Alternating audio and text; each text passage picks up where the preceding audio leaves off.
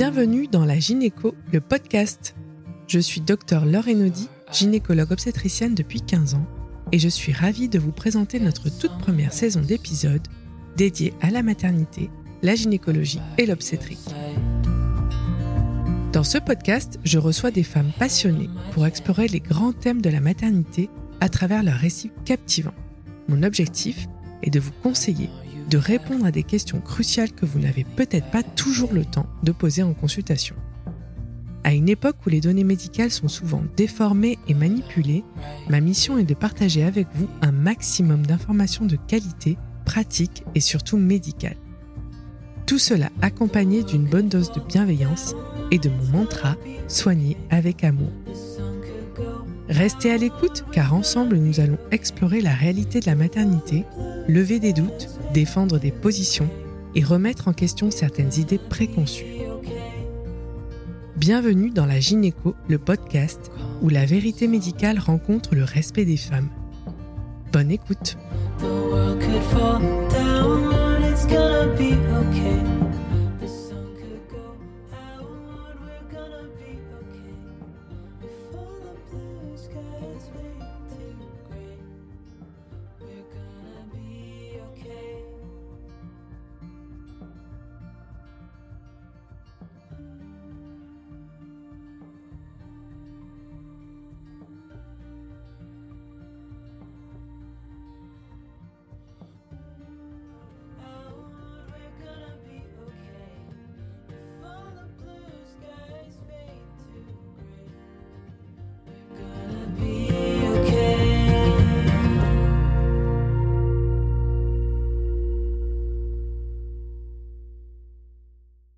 Bonjour Mathilde, on a enfin réussi à se trouver un moment.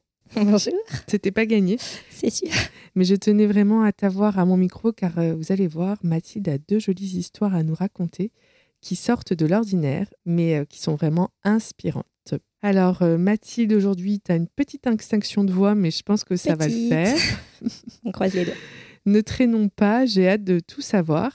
Alors, euh, il faut savoir que hum, Mathilde a amené ses récits d'accouchement et que, waouh, il y a euh, un grand nombre de pages. Donc, je vous, prendrai en photo ça si elle l'accepte. ça va, tout va bien pour toi? Ça va bien. Je vais te laisser te présenter et nous confier trois points importants à savoir sur toi. Alors, donc, c'est Mathilde.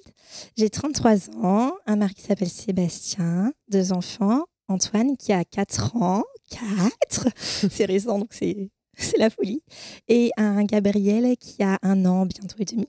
Euh, je suis actuellement en congé parental longue durée.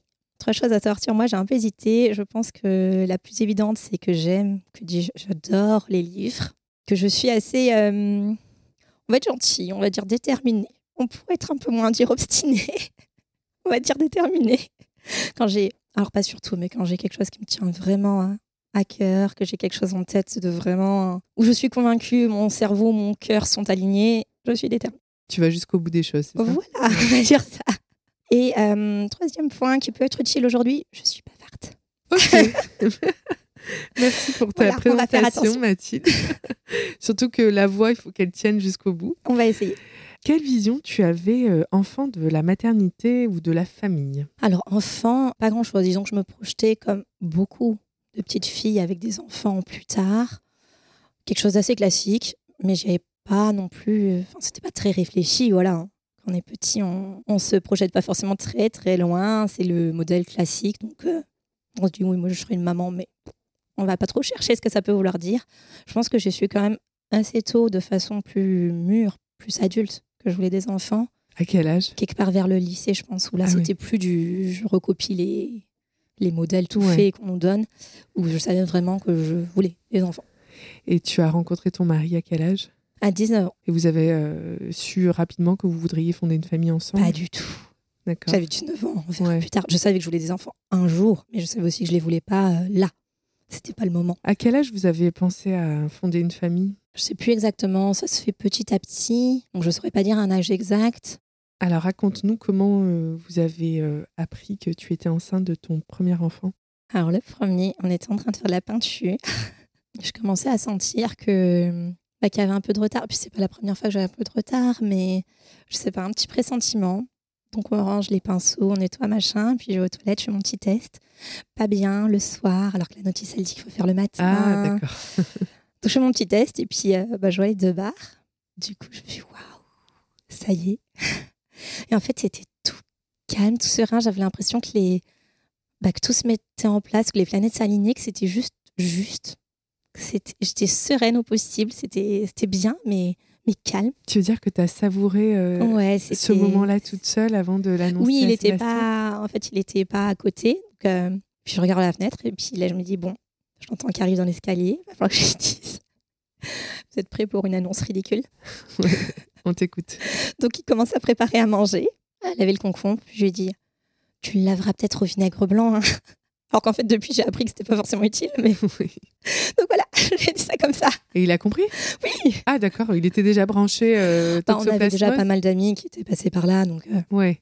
on n'était pas du tout les premiers. Donc, euh, donc oui, il a compris avec ça.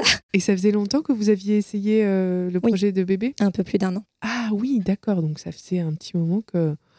Ok, donc là les planètes étaient alignées. Voilà, C'était un soir cool. euh, tranquille. Et bon, pour être sérieuse, j'ai refait. Je lui ai dit, bon, on se fait pas trop du rêve non plus ce soir, parce que j'ai fait le, soir- le soir, il faut faire le matin. Donc, euh, je refais demain matin. Mais bon, j'en étais tellement sûre que je l'ai refait le lendemain matin. mais Donc pour revenir sur ce que Mathilde nous raconte, c'est vrai qu'on vous conseille de faire un test urinaire le matin parce que les urines sont très concentrées. Mais si c'est positif le soir, euh, Oui, forcément ce sera positif le matin.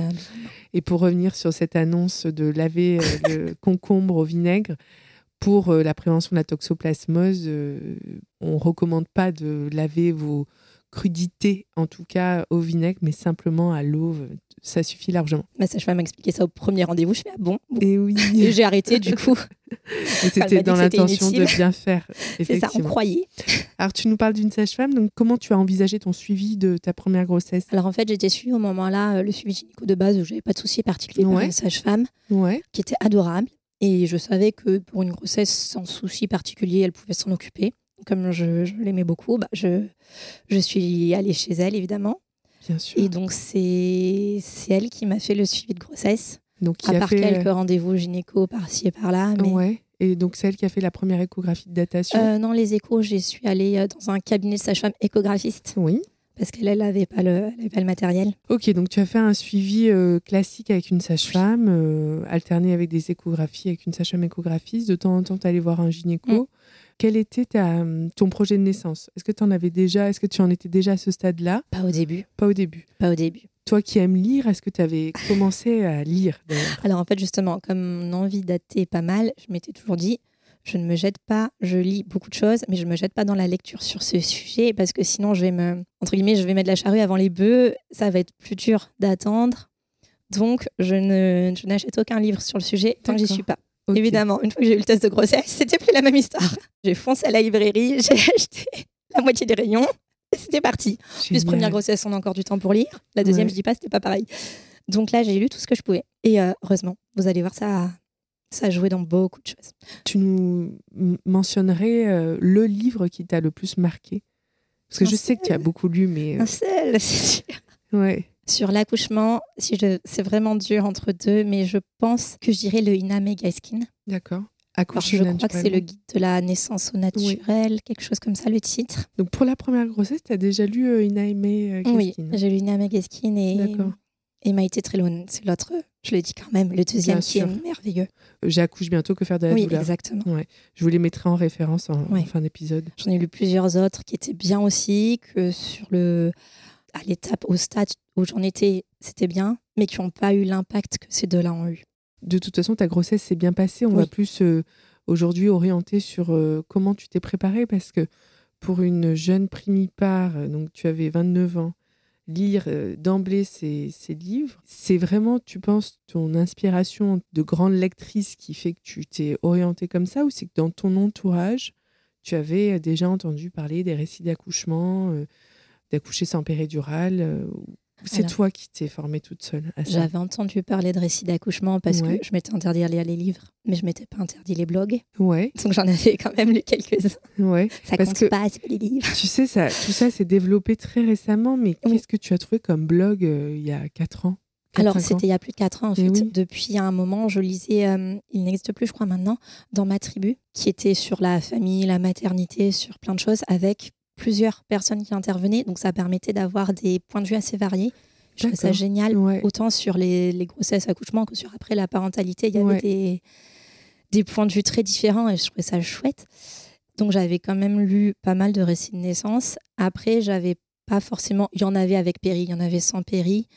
J'avais pas forcément d'axe particulier sur le sans péri au moment-là. Est-ce que tu peux nous raconter ce que tu as du coup euh, extrait de ces livres pour te préparer euh, toi à ta première euh, naissance J'ai compris, essentiellement, j'ai compris Qu'est-ce que comment tu as ça marchait.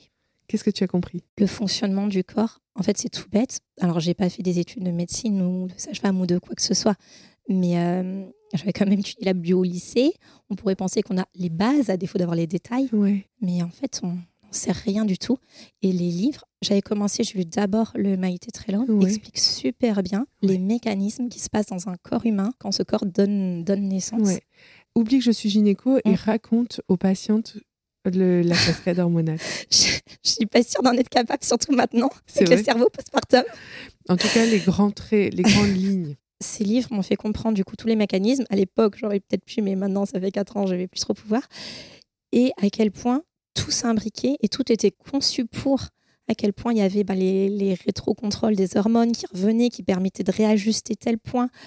À quel point l'utérus, le, système hormonal, les positions, les envies que, qui viennent aux femmes enceintes, les aider à se mettre dans les bonnes positions, etc., à débloquer des fois un bébé qui sera un peu tourné ou des choses comme ça. À quel point tout est fait pour, à quel point le corps sécrète, quand on le laisse faire, ses propres antidouleurs. Et oui. Mais waouh, trop bien Des antidouleurs, je veux C'est vrai que euh, en cours de préparation à la naissance, je pense que les sages-femmes, elles n'ont pas le temps d'aller aussi loin dans le mécanisme physiologique de la naissance, avec la cascade, les cascades hormonales, avec euh, ce que vous pouvez comprendre de ce qui se passe sur un travail spontané. Mais euh, j'ai de plus en plus de patientes et moi-même, je me suis euh, aussi auto-formée parce que je ne l'ai pas appris à la fac de médecine, hein, ces cascades hormonales-là. J'ai de plus en plus de patientes qui lisent et qui arrivent du coup beaucoup plus préparées, alors que ce soit intellectuellement, mais qui comprennent vraiment ce qui se passe le jour J. Et ça vous aide à, Mm. à accomplir euh, un projet de naissance euh, euh, physiologique, à accoucher sans péridurale?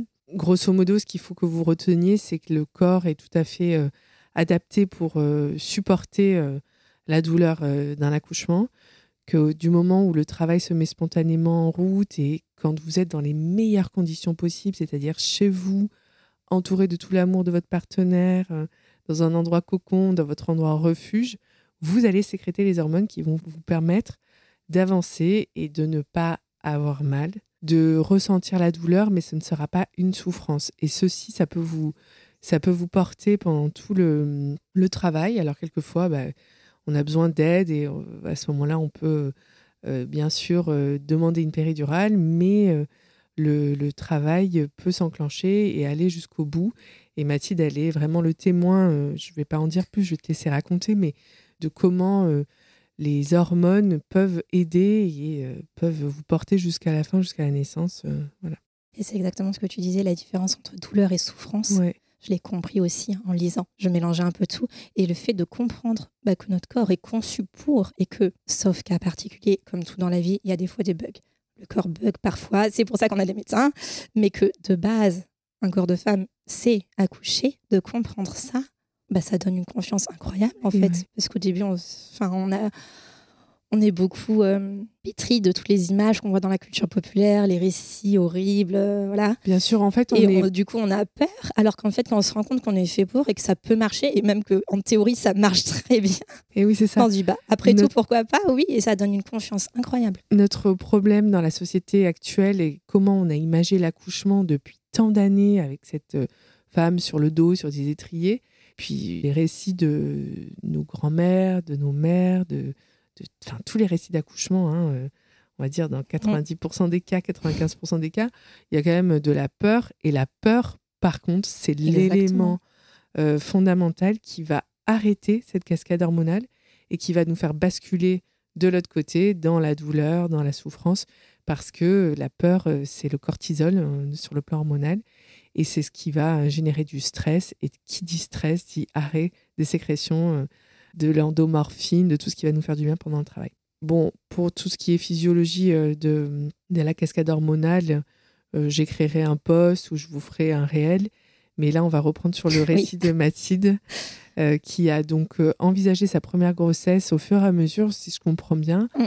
Tu as lu, tu as quand même fait des cours de préparation à l'accouchement. Oui, j'ai fait les cours de préparation euh, classiques avec ma sage-femme. Ouais, Et on a aussi fait des séances d'autonomie avec une sage-femme de ma maternité. d'accord, ok. C'était super chouette. Ouais. Les deux étaient super chouettes, très complémentaires. C'était euh, donc tu étais, vous étiez tous les deux euh, très axés sur la préparation de cette naissance. Mm. Et tu avais rédigé un projet de naissance? Alors j'en ai rédigé un, je ne sais plus exactement quand, mais vers Ouais. la fin de la grossesse, oui. Ouais. Déjà au tout début, je savais même pas que ça existait, donc évidemment, Mhm. j'y étais pas. Mais oui, à la fin, j'ai rédigé un projet de naissance. C'était plutôt, euh, j'ai eu une maternité très chouette, donc c'était plutôt encouragé même. On n'arrivait Ouais. pas comme des filles bizarres quand on avait un projet de naissance. C'était euh, c'était vraiment plus qu'admis. Donc j'avais rédigé un projet de naissance euh, bah, une fois que j'avais réussi à, à savoir ce que j'aimerais, parce qu'au début, je ne savais pas. hein, ça s'est fait vraiment petit à petit euh, de la grossesse. Je pense que s'il y a deux mois de grossesse, on m'avait dit que j'accoucherais sans péridurale, j'aurais fait non. donc ça s'est fait petit à petit. Donc j'ai rédigé un projet, euh, je pense, entre guillemets, classique dans le style euh, accouchement physio qui se fait de plus en plus. Mais euh, Bien sûr, en restant ouverte à l'éventualité de, voilà. de mettre une en péridurale. mettant voilà des j'ai essayé de pas faire trop long pour être sûr que les personnes qui seraient là aient le temps de les lire je savais que ce serait ma difficulté. Mais voilà en disant que j'aimerais bien essayer sans péridurale mais que c'était pas non plus euh, enfin j'étais pas pour le coup j'étais pas butée là-dessus. J'y suis allée vraiment en mode bah, ça m'a l'air pour tout un tas de choses ça m'a l'air d'être quelque chose qui me tente. Je pars en me disant que je la prends pas. Si j'en ai pas besoin je la prends pas. Si j'en ai besoin je la prends voilà, on se lève le matin, euh, si on n'a pas mal à la tête, on prend pas de doliprane. Si à un moment on a un mal à la tête, on prend du doliprane. Voilà, j'aviserai sur le coup, je pars sur 100, mais euh, tout ce que je demande, c'est qu'on ne m'en parle pas. Parce que bon, ne pas prendre la péridurale, j'y arriverai peut-être. La refuser si on me la propose lourdement, c'est quand même quelque chose de plus Ouais. difficile. On va pas se mettre des bâtons dans les roues pour rien. vrai, Donc On j'avais est- demandé qu'on n'en parle pas. J'avais. C'est vrai que le classique, euh, quand vous arrivez à la maternité, que vous avez un projet physio, le, le piège euh, dans lequel on est toutes tombées, euh, sage-femme ou gynéco, c'est Ah, vous êtes à 3 cm, c'est OK pour la péri. Et ça, en fait, c'est quelque chose que on devrait plus du tout dire en, en salle de pré-travail parce que la patiente sait que c'est OK pour la péridurale et ça la dévie totalement de, de son Oui, ça. Cocon. on de... peut commencer à réfléchir. Et je m'étais dit, non, mais si je la veux, je suis à peu près sûre que j'arriverai à la demander, à la péri. Je me fais pas de soucis. Si j'en ai besoin, je suis sûre que je pourrais la demander. Donc euh, voilà, j'ai demandé qu'on m'en parle pas. Vu le récit d'accouchement que je vois sur, posé sur le bureau, est-ce que tu peux nous raconter la, eh ben, la mise en travail pour ton premier enfant euh, Comment ça s'est passé Alors, Où tu étais euh, à quelques jours du terme. C'était un jour férié en fait, ça a commencé un jour férié, donc mon mari est à la maison, c'est pratique. Et puis donc la journée commence, puis à un moment je suis un petit peu mouillée. Tiens, bizarre. Je lui dis, euh, il commençait les travaux, je lui dis, euh, installe peut-être pas trop de matériel, je sais pas. Et puis quelques minutes après, ça s'est mis à franchement couler. Et donc, euh, toujours en bon élève, j'appelle dans la voiture pour prévenir qu'on arrive, comme on nous avait dit. Et là, la dame au petit téléphone me dit Ah non, non, venez pas de suite. Du coup, on était dans un rond-point, donc je lui fais signe euh, bah, un demi-tour, on rentre à la maison. Ah, c'est pas vrai, on t'a fait rentrer à la maison? Oui, oui, C'est pas vrai, d'accord. ok, bon. On rentre à la maison, pas de souci, hein, moi je fais ce qu'on dit. Et donc, on passe l'après-midi à la maison à regarder s'il se passe quelque chose. Mais voilà, ça coulotait un petit peu de temps en temps, mais sans plus. Donc, t'avais pas de contraction Pas de contraction du tout. Donc, on suit les conseils de ma sage-femme adorée. euh, on prépare un gâteau au chocolat. Ouais. Vous avez dit, vous faites ça pendant les premières contractions, ça va faire de l'ocytocine, tout ça. Oui, c'est vrai que c'est une technique pour dévier l'attention des contractions aussi. C'est- puis du chocolat, quelque chose d'agréable. Oui. Voilà. Donc, on fait un gâteau au chocolat, bon. Puis vers 17h, on se dit, bah, quand même, euh, il se passe toujours rien. Va peut-être falloir. euh, Bon, allez, je les rappelle, parce que la sage-femme en prépa nous avait quand même dit, euh, bah voilà, euh, une ou deux heures, quoi. Alors, je suis pas persuadée que ce soit la bonne réponse qu'on ait... Alors là, je sais. qu'il aurait j'ai fallu compris. t'apporter, oui, à ce moment-là. Est-ce que... J'ai peut-être mal exprimé ce qui se passait, j'en sais rien. Pas J'avoue que j'étais très surprise. Donc, à la fin d'après-midi, j'ai j'ai re- je lui ai rappelé. Bah oui, bien sûr. m'a dit, bah, si vous voulez, vous pouvez venir. Bon, ben oui, je vais venir. Donc, on vient. Je lève vraiment les yeux au ciel. hein, Je suis quand même interloquée par la réponse qu'on t'a fait au téléphone. Ok, passons. Donc, on arrive, on est admis dans le derrière la fameuse porte. Euh, Là, c'est un peu la, la folle dingue à moi qui. On arrive à Disney, waouh, ça y est, je suis de l'autre côté de cette porte, c'est bien bientôt, waouh, trop bien. Donc, tu veux dire que tu étais très excitée euh, du, Ouais. du Ah oui, moi j'avais trop j'avais Ouais. adoré ma grossesse, Ouais. je j'avais pas de peur ou quoi que ce soit sur l'accouchement. J'avais pas hâte dans le sens où j'avais pas du tout hâte que la grossesse finisse. Je sais qu'il y en a qui en peuvent plus, qui attendent l'accouchement désespérément. Ouais. J'avais pas cette hâte, mais en même temps, c'était waouh, trop bien, quoi. J'ai... Je vais le On y est, rencontrer. quoi. Ouais. On y est, c'est le grand moment. Donc, ouais, j'étais trop contente d'être de, de ce côté-là de la porte. La porte qu'on on passe Et devant ouais. quand on va ouvrir les rendez-vous de suivi. La porte du bloc d'accouchement, c'est ça? C'est ça. Ouais. Et tu contractais toujours pas, même à la Toujours rien. D'accord. Donc là, on nous installe dans une salle de pré-travail quand même, Ouais. parce qu'on nous dit, bah, vous restez là, évidemment. Et euh, il était, donc c'était la fin d'après-midi, donc là, euh, bah, on commençait à comprendre ce qui se passe. Donc j'ai fissuré, donc c'est pour bientôt. Et il se passe rien, mais il faut pas que ça traîne trop, parce que ben, si ça traîne trop, voilà, il peut y avoir des. Enfin, à un moment, il va falloir qu'il sorte, donc il peut y avoir des déclenchements, donc j'avais Ouais. pas très envie.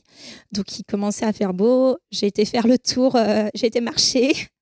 Là, faire le tour dit, des on- bâtiments de la maternité. On va être mobile, c'est ça? C'est ça, j'ai été marcher tant que je pouvais, puis ça fait du bien aussi d'être Ouais. dehors, tout ça. Donc euh, j'ai marché, marché, marché, jusqu'à ce que ce soit l'heure des où les, les portes ferment en fait. Ah. faut se remettre à l'intérieur. Donc là, on rentre, puis on, on mange un peu. On avait amené l'ordi, on se fait une série Donc, on vous installe dans une chambre euh, dans une d'hospitalisation non, dans une salle de Ah, pré-travail. donc tu étais encore en salle de pré-travail. Ouais. Ok. Ouais, ouais, on est, on est, on a vraiment pas été en chambre avant la naissance. Donc on se fait une petite série. Mon mari commence à installer le. Pendant la série, à la fin, je sens un petit tiraillement dans le ventre, vraiment du pas grand chose, vraiment pas grand chose. Mais comme j'ai, bah voilà, je guettais, je me dis peut-être qu'il se passe quelque chose, mais Ouais. sans trop de conviction. Et puis bon, le temps qu'il installe son lit, euh, et tiraillement, c'était un peu plus fort. Et je lui dis, ouais, installe-le, mais je sais pas. hein. Puis euh, le temps qu'il finisse de l'installer, de poser ses affaires, je fais, non, mais replie-le, ça sert à rien, tu vas pas dormir. Ah oui, parce que là, tu as compris que c'était. Ouais, c'est venu vraiment sur les 10 minutes, un quart d'heure, on a installé les affaires pour la nuit, on croyait qu'on allait se coucher pour prendre des forces pour le lendemain. euh, Un d'heure après, je me suis dit, non, en fait, Et ouais, c'est pas pour le lendemain. C'est vrai que sur, on le décrit, ça, quand la poche des os elle est rompue, l'apparition des contractions peut être assez brutale. Oui. C'est pas, Ah, c'est moins oui. progressif Oui, que oui. quand il y a une poche des os qui fait tampon, qui fait ce matelas.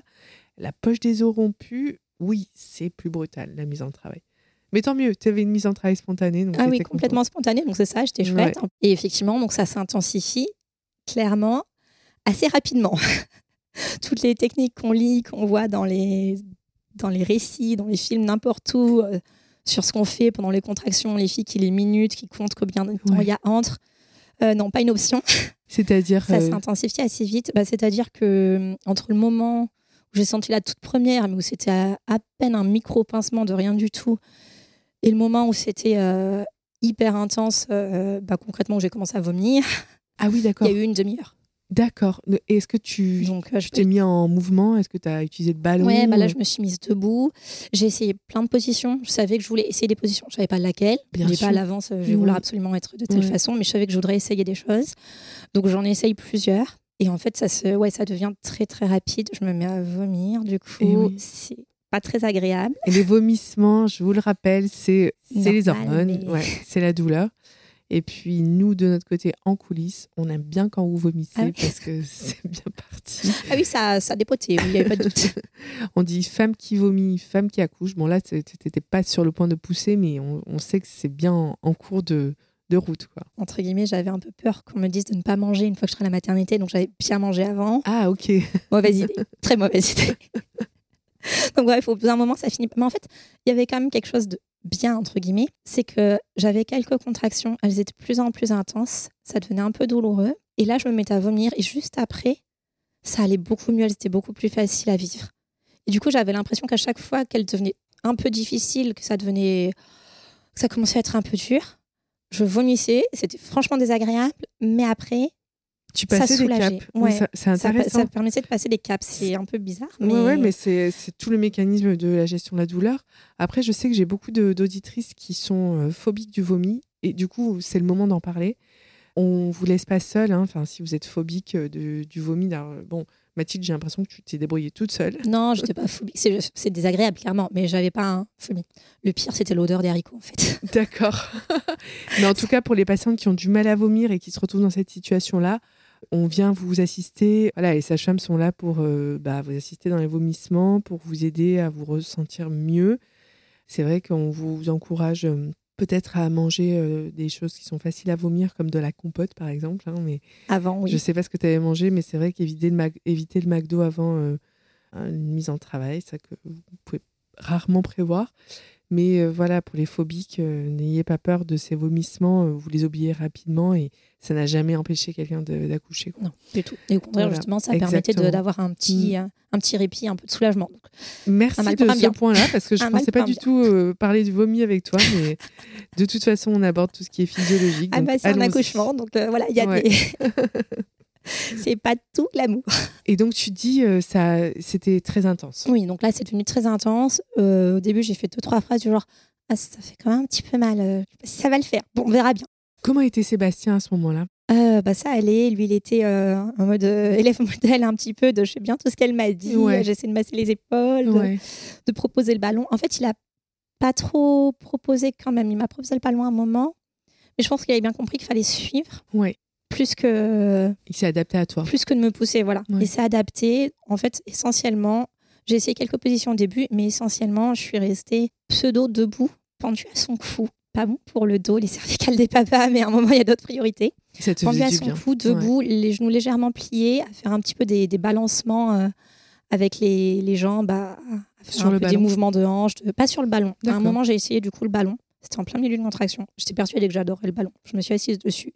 La douleur a fait x10. Je fais non, je ne veux plus voir le ballon. Je comprends, ça peut être intense de s'asseoir sur un ballon. Donc voilà, le ballon, j'y suis restée 20 secondes.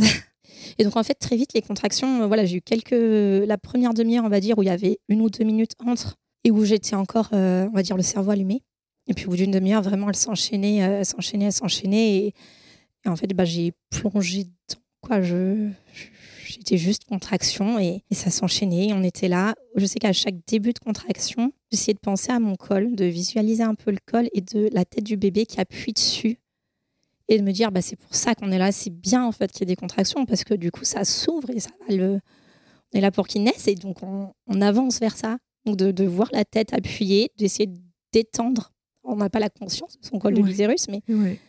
mais d'une certaine manière d'essayer de le détendre. Effectivement, ce que tu dis, c'est un petit peu les outils que tu as utilisés pour euh, traverser. euh, Oui. Donc, c'était déjà de la visualisation très positive.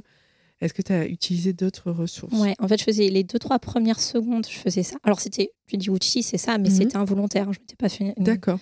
C'est ce qui est venu, quoi. C'est ce qui est Ouais. venu sur le coup. Donc, d'essayer de visualiser la tête du bébé et de détendre le col.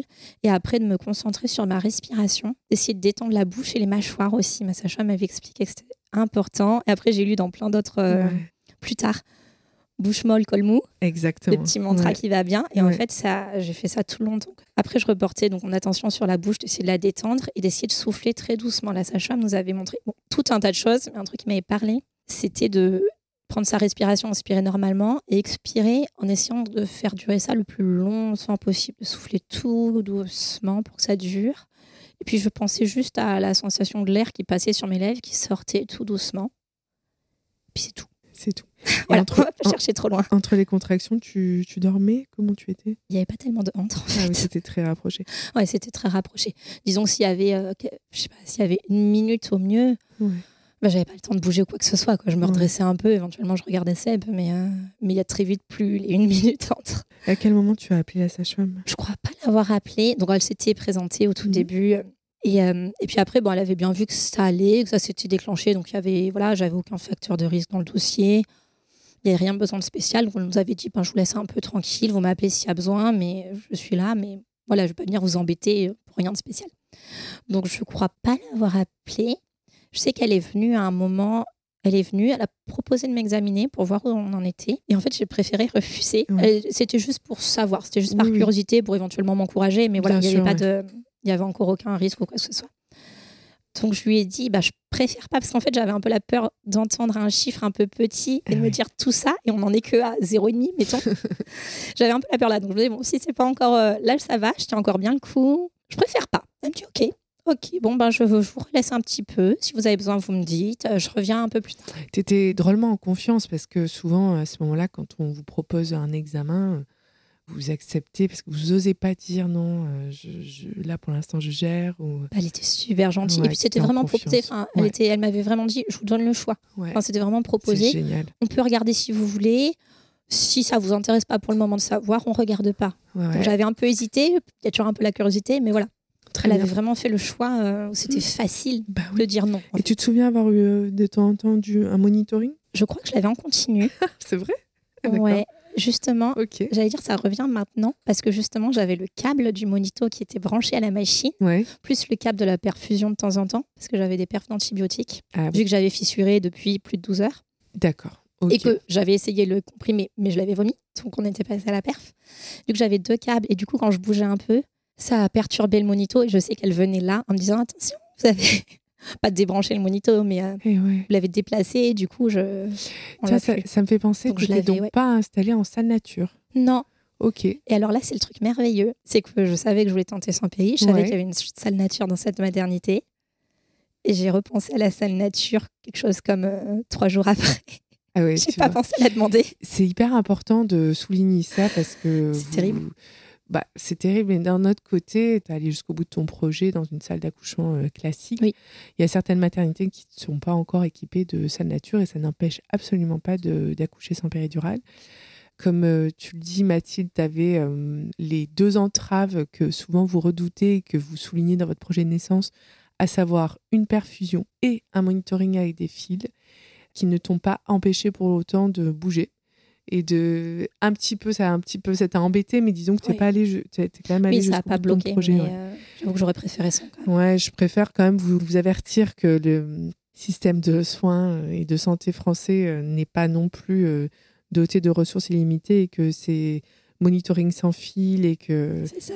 euh, les salles nature, euh, ça risque pas de s'améliorer dans les années à venir. Donc, euh, euh, projetez-vous dans voilà, des petites contraintes et qui, de toute façon, lorsque vous serez lancé dans votre projet, n'en seront pas ou vous adapterez euh, forcément. C'est ça, on fait Mhm. avec. C'est vrai que ce serait mieux sans. Clairement, un. Monico sans fil, ça aurait été plus facile. Ouais. J'aurais pas eu ces petites interruptions. J'aurais pu prendre plus de moves, de positions que j'aurais voulu plus facilement. Enfin bon, il y avait pas, il y avait pas. Et la salle nature, pourtant, il y avait. C'est ça qui est terrible, c'est qu'il y avait et que je n'ai même pas pensé. Bah, j'étais trop dans mon truc. En fait, je pense que je sais même plus. Et probablement que la sage-femme n'a pas voulu aussi te délocaliser euh, de ta, salle parce que tout ce qui est intervention médicale, euh, même si c'est une sage-femme la plus adorable du monde, va vous faire sortir de votre bulle Mm. et va euh, forcément vous créer une peur, une crainte, ne serait-ce que de changer de rallumer le salle. cerveau juste pour dire- répondre à une question est-ce que vous voulez un verre d'eau? Bah, On ça. allume le cerveau pour répondre oui, non, même si c'est simple que ça un peu plus. Et du Exactement. coup, ça fait une toute, pe- toute petite, mais une petite perturbation. Interruption, ouais. Mm. Et, euh, et pour le coup, bah, je salue euh, cette sage-femme qui ne t'a pas déplacé alors que tu étais quand même euh, dans un projet physio et qui n'a pas, t'a pas déplacé pour aller dans cette fameuse salle nature où finalement tu aurais eu exactement le Surtout même. euh, qu'en fait, je voulais pas de ballon, donc j'aurais probablement pas voulu le reste des affaires aussi, parce Et que c'est plus pour euh, peut-être pour quand on a des contractions qu'il faut les gérer un peu au début. Là, j'étais déjà dans la partie Ouais. intense, donc je pense qu'en fait, je me serais pas servi de grand chose. Puis là, en discutant, je me rends compte qu'en fait, tu avais fissure à la poche des os et que je pense que dans la maternité où tu as accouché, La baignoire, j'aurais pas pu. la baignoire, tu ne pouvais pas. Voilà, les ballons, les lianes, j'aurais probablement rien eu à faire de tout ça vu l'état dans lequel j'étais, donc en fait, vrai. pas de regret. Mais c'est vrai que c'est intéressant de souligner tout ça parce que tu as, accompli un projet, euh, voilà, pas dans des conditions, enfin, dans une condition de structure hospitalière classique. Ouais, très fréquente. Avec, mais par contre, j'ai eu quand même une chance. euh, Bon, on dérive un peu, on est sur la fin, mais ce que j'ai pensé après, c'est que j'aurais jamais fait tout ça sans les gens qui avaient autour de moi. Ah, Je, alors c'est tout bête parce qu'en vrai c'est moi qui ai accouché donc maintenant je Oui, me dis mais c'est bête comme phrase mais je suis sortie de là en me disant mais j'ai eu une équipe en or j'ai eu un mari merveilleux Ouais. et j'aurais jamais pu faire ça s'ils n'avaient pas été là Ce travail euh, a été progressif? À quel moment tu as été examiné alors elle est revenue euh, du coup euh, je sais pas une heure ou deux après elle m'a reproposé en redisant pareil que Ouais. c'était pour savoir que pour le moment tout allait très bien et là j'ai dit oui quand même parce que là je voulais quand même savoir euh, je crois qu'il était quelque chose comme 2 heures du matin donc ça devait faire 3 heures que ça avait commencé je voulais quand même savoir un petit peu si ça avançait j'avais un petit peu peur qu'on me ouais. dise pas beaucoup, parce que je savais bien qu'un premier accouchement, ça pouvait être très long. Là, la curiosité a gagné. Donc, elle m'examine. Et je me, dans ma tête, je me dis, allez, faites que ce soit au moins, au moins trois, peut-être quatre. Ouais. Allez, s'il vous plaît, je veux pas entendre un ou deux. Et là, elle me dit, ah bah, on est à huit. Oh, le feu d'artifice, là. Mon Dieu, c'est trop bien. Ah ouais. Donc là, j'étais waouh, génial. Ça fait trois heures, on est à 8. Et puis jusque-là, ça va. Enfin, je suis pas dans un spa ou quoi, mais, mais ça va, quoi. Et on était déjà à 8, mais c'est génial. Génial. Donc là, j'étais, pour le coup, ça a fait l'inverse. J'avais peur que ça mette un coup au moral si c'était, entre guillemets, trop peu. Là, ça a fait un coup au moral dans le bon sens. Ah quoi. ouais, là, ça t'a j'étais trop contente. C'est ça, exactement. Et du coup, ben, c'est pour bientôt, quoi. Là, il y a quand même les petits bémols. On quitte la salle de pré-travail pour aller en salle de travail. Et là, sur le coup, bah, je, je réfléchis pas, mais après coup, je me dis, mais quelle mauvaise idée, en fait, parce que parce que là, on sort complètement de la bulle, on se promène Ah. à travers les couloirs. Alors, elle m'aide, mais, mais n'empêche, je suis en train promener. Mon mari qui rassemble les affaires, je lui dis, Eh, j'ai laissé tomber tel, tel truc Ah là, ouais. tu penses à le mettre dans la valise et Comme tout. Donc, dis, la tu- sortie de bulle complète. Tu rallumes le cerveau, quoi. rallume complètement le cerveau. Et t'as pensé à prendre ça et, Et oui. et on se retrouve dans une nouvelle salle, etc. Et j'avais déjà pas mal lu, mais j'avais pas encore tout lu. Je savais pas, mais apparemment, c'est pas trop dans l'idéal dans un accouchement physio de se, de se déplacer, de se Bien changer d'endroit, etc. Et. À la fois, ça rallume le cerveau, puis à la fois, faut se, entre guillemets, se ressentir, à- le temps de se ressentir à l'aise, en confiance, entre guillemets, chez soi, avec les grosses guillemets, dans cette nouvelle salle. Donc tu es toujours très mobile, euh, ficelé à ton monito. Ficelé, c'est ça, très mobile dans, les, dans Mais le es autour du lit, quoi. Tu es debout, ouais. Ouais, je suis majoritairement debout, toujours pendue au cou de Seb. Ouais. Je sais que j'ai un moment là, une pseudo-pensée. Parce qu'en fait, à part la première demi-heure où j'ai des pensées, après, le cerveau est vraiment débranché, il n'y a plus de pensée. On est ailleurs, quoi. Je sais que j'ai quand même une pseudo-pensée, pas formulée, mais euh, que mon pauvre Sébastien avoir franchement mal au cou et au dos. j'ai aussi la pensée que là, mon devoir, c'est de ne n'en avoir rien à cirer. c'est pas le sujet du moment. Donc Il on continue. Il te l'a pas reproché de toute Non, façon. non, non, Ouais. évidemment. Je suis même pas s'il a eu tant mal que ça. Faudra lui demander. Donc on continue. Et là, par contre, euh, ça avait été relativement vite le début. Je sais qu'à un moment, euh, ouais, je crois que c'était encore la fin de la nuit, on m'examine et on me dit que ça y est, je suis à 10, mais qu'il Ouais. reste un petit bourrelet. Ok. Ok, bon, bah, on continue. Un peu plus tard, le bourrelet, il est parti. Donc dilatation complète. Et donc là, je me dis, bon, bah, c'est pour bientôt. Et tu es toujours dans cette euh, démarche très positive. euh, Ouais, là, ça allait encore. Ouais. Super. À un moment, il y avait des grandes baies vitrées, alors avec des espèces de, de volets devant, mais il y avait des grandes fenêtres dans cette pièce. Et je commence à voir le jour qui arrive, les petites lueurs qui Ah arrivent et tout. C'est à la fois très beau, vous savez, quand on voit l'aube se lever, c'est toujours un moment ouais. super calme, super beau. En même temps, je me dis, bon, déjà le matin, 8, ça va vite venir, peut-être pas, quoi. Parce que là, bon, bah, il y a quand même, euh, je sais pas quelle heure il est exactement, mais ouais. c'est le matin. C'est-à-dire que tu te rends compte que le temps passe. C'est ça. Alors qu'il y a une déconnexion spatio-temporelle en général quand Mm. on est dans ces. C'est ça. Là, jusque-là, de, ouais. entre 2-3 heures et, et le lever du jour, je, ne sais plus rien. Mm. Mais voilà, de voir le jour, bah, là, forcément, on ne peut et pas oui. l'ignorer. On se Et rend ouais. compte que, que le jour arrive. Ouais. Et là, bah, mine de rien, du coup, il y a des pensées qui commencent à revenir. Ah. Je sors un petit peu, un petit peu la bulle. Il y a le changement d'équipe aussi, du coup. Et oui. Puisque forcément, sûr. on ne peut pas non plus travailler 24 heures d'affilée, la pauvre. Et ouais. Donc, euh, donc changement d'équipe, euh, la nouvelle sage-femme arrive, se présente, elle a l'air très gentille aussi. Bon, bah on continue, hein, on est là de toute façon. on continue. À aucun moment tu souffres, à aucun moment tu envisages la péridurale. Non.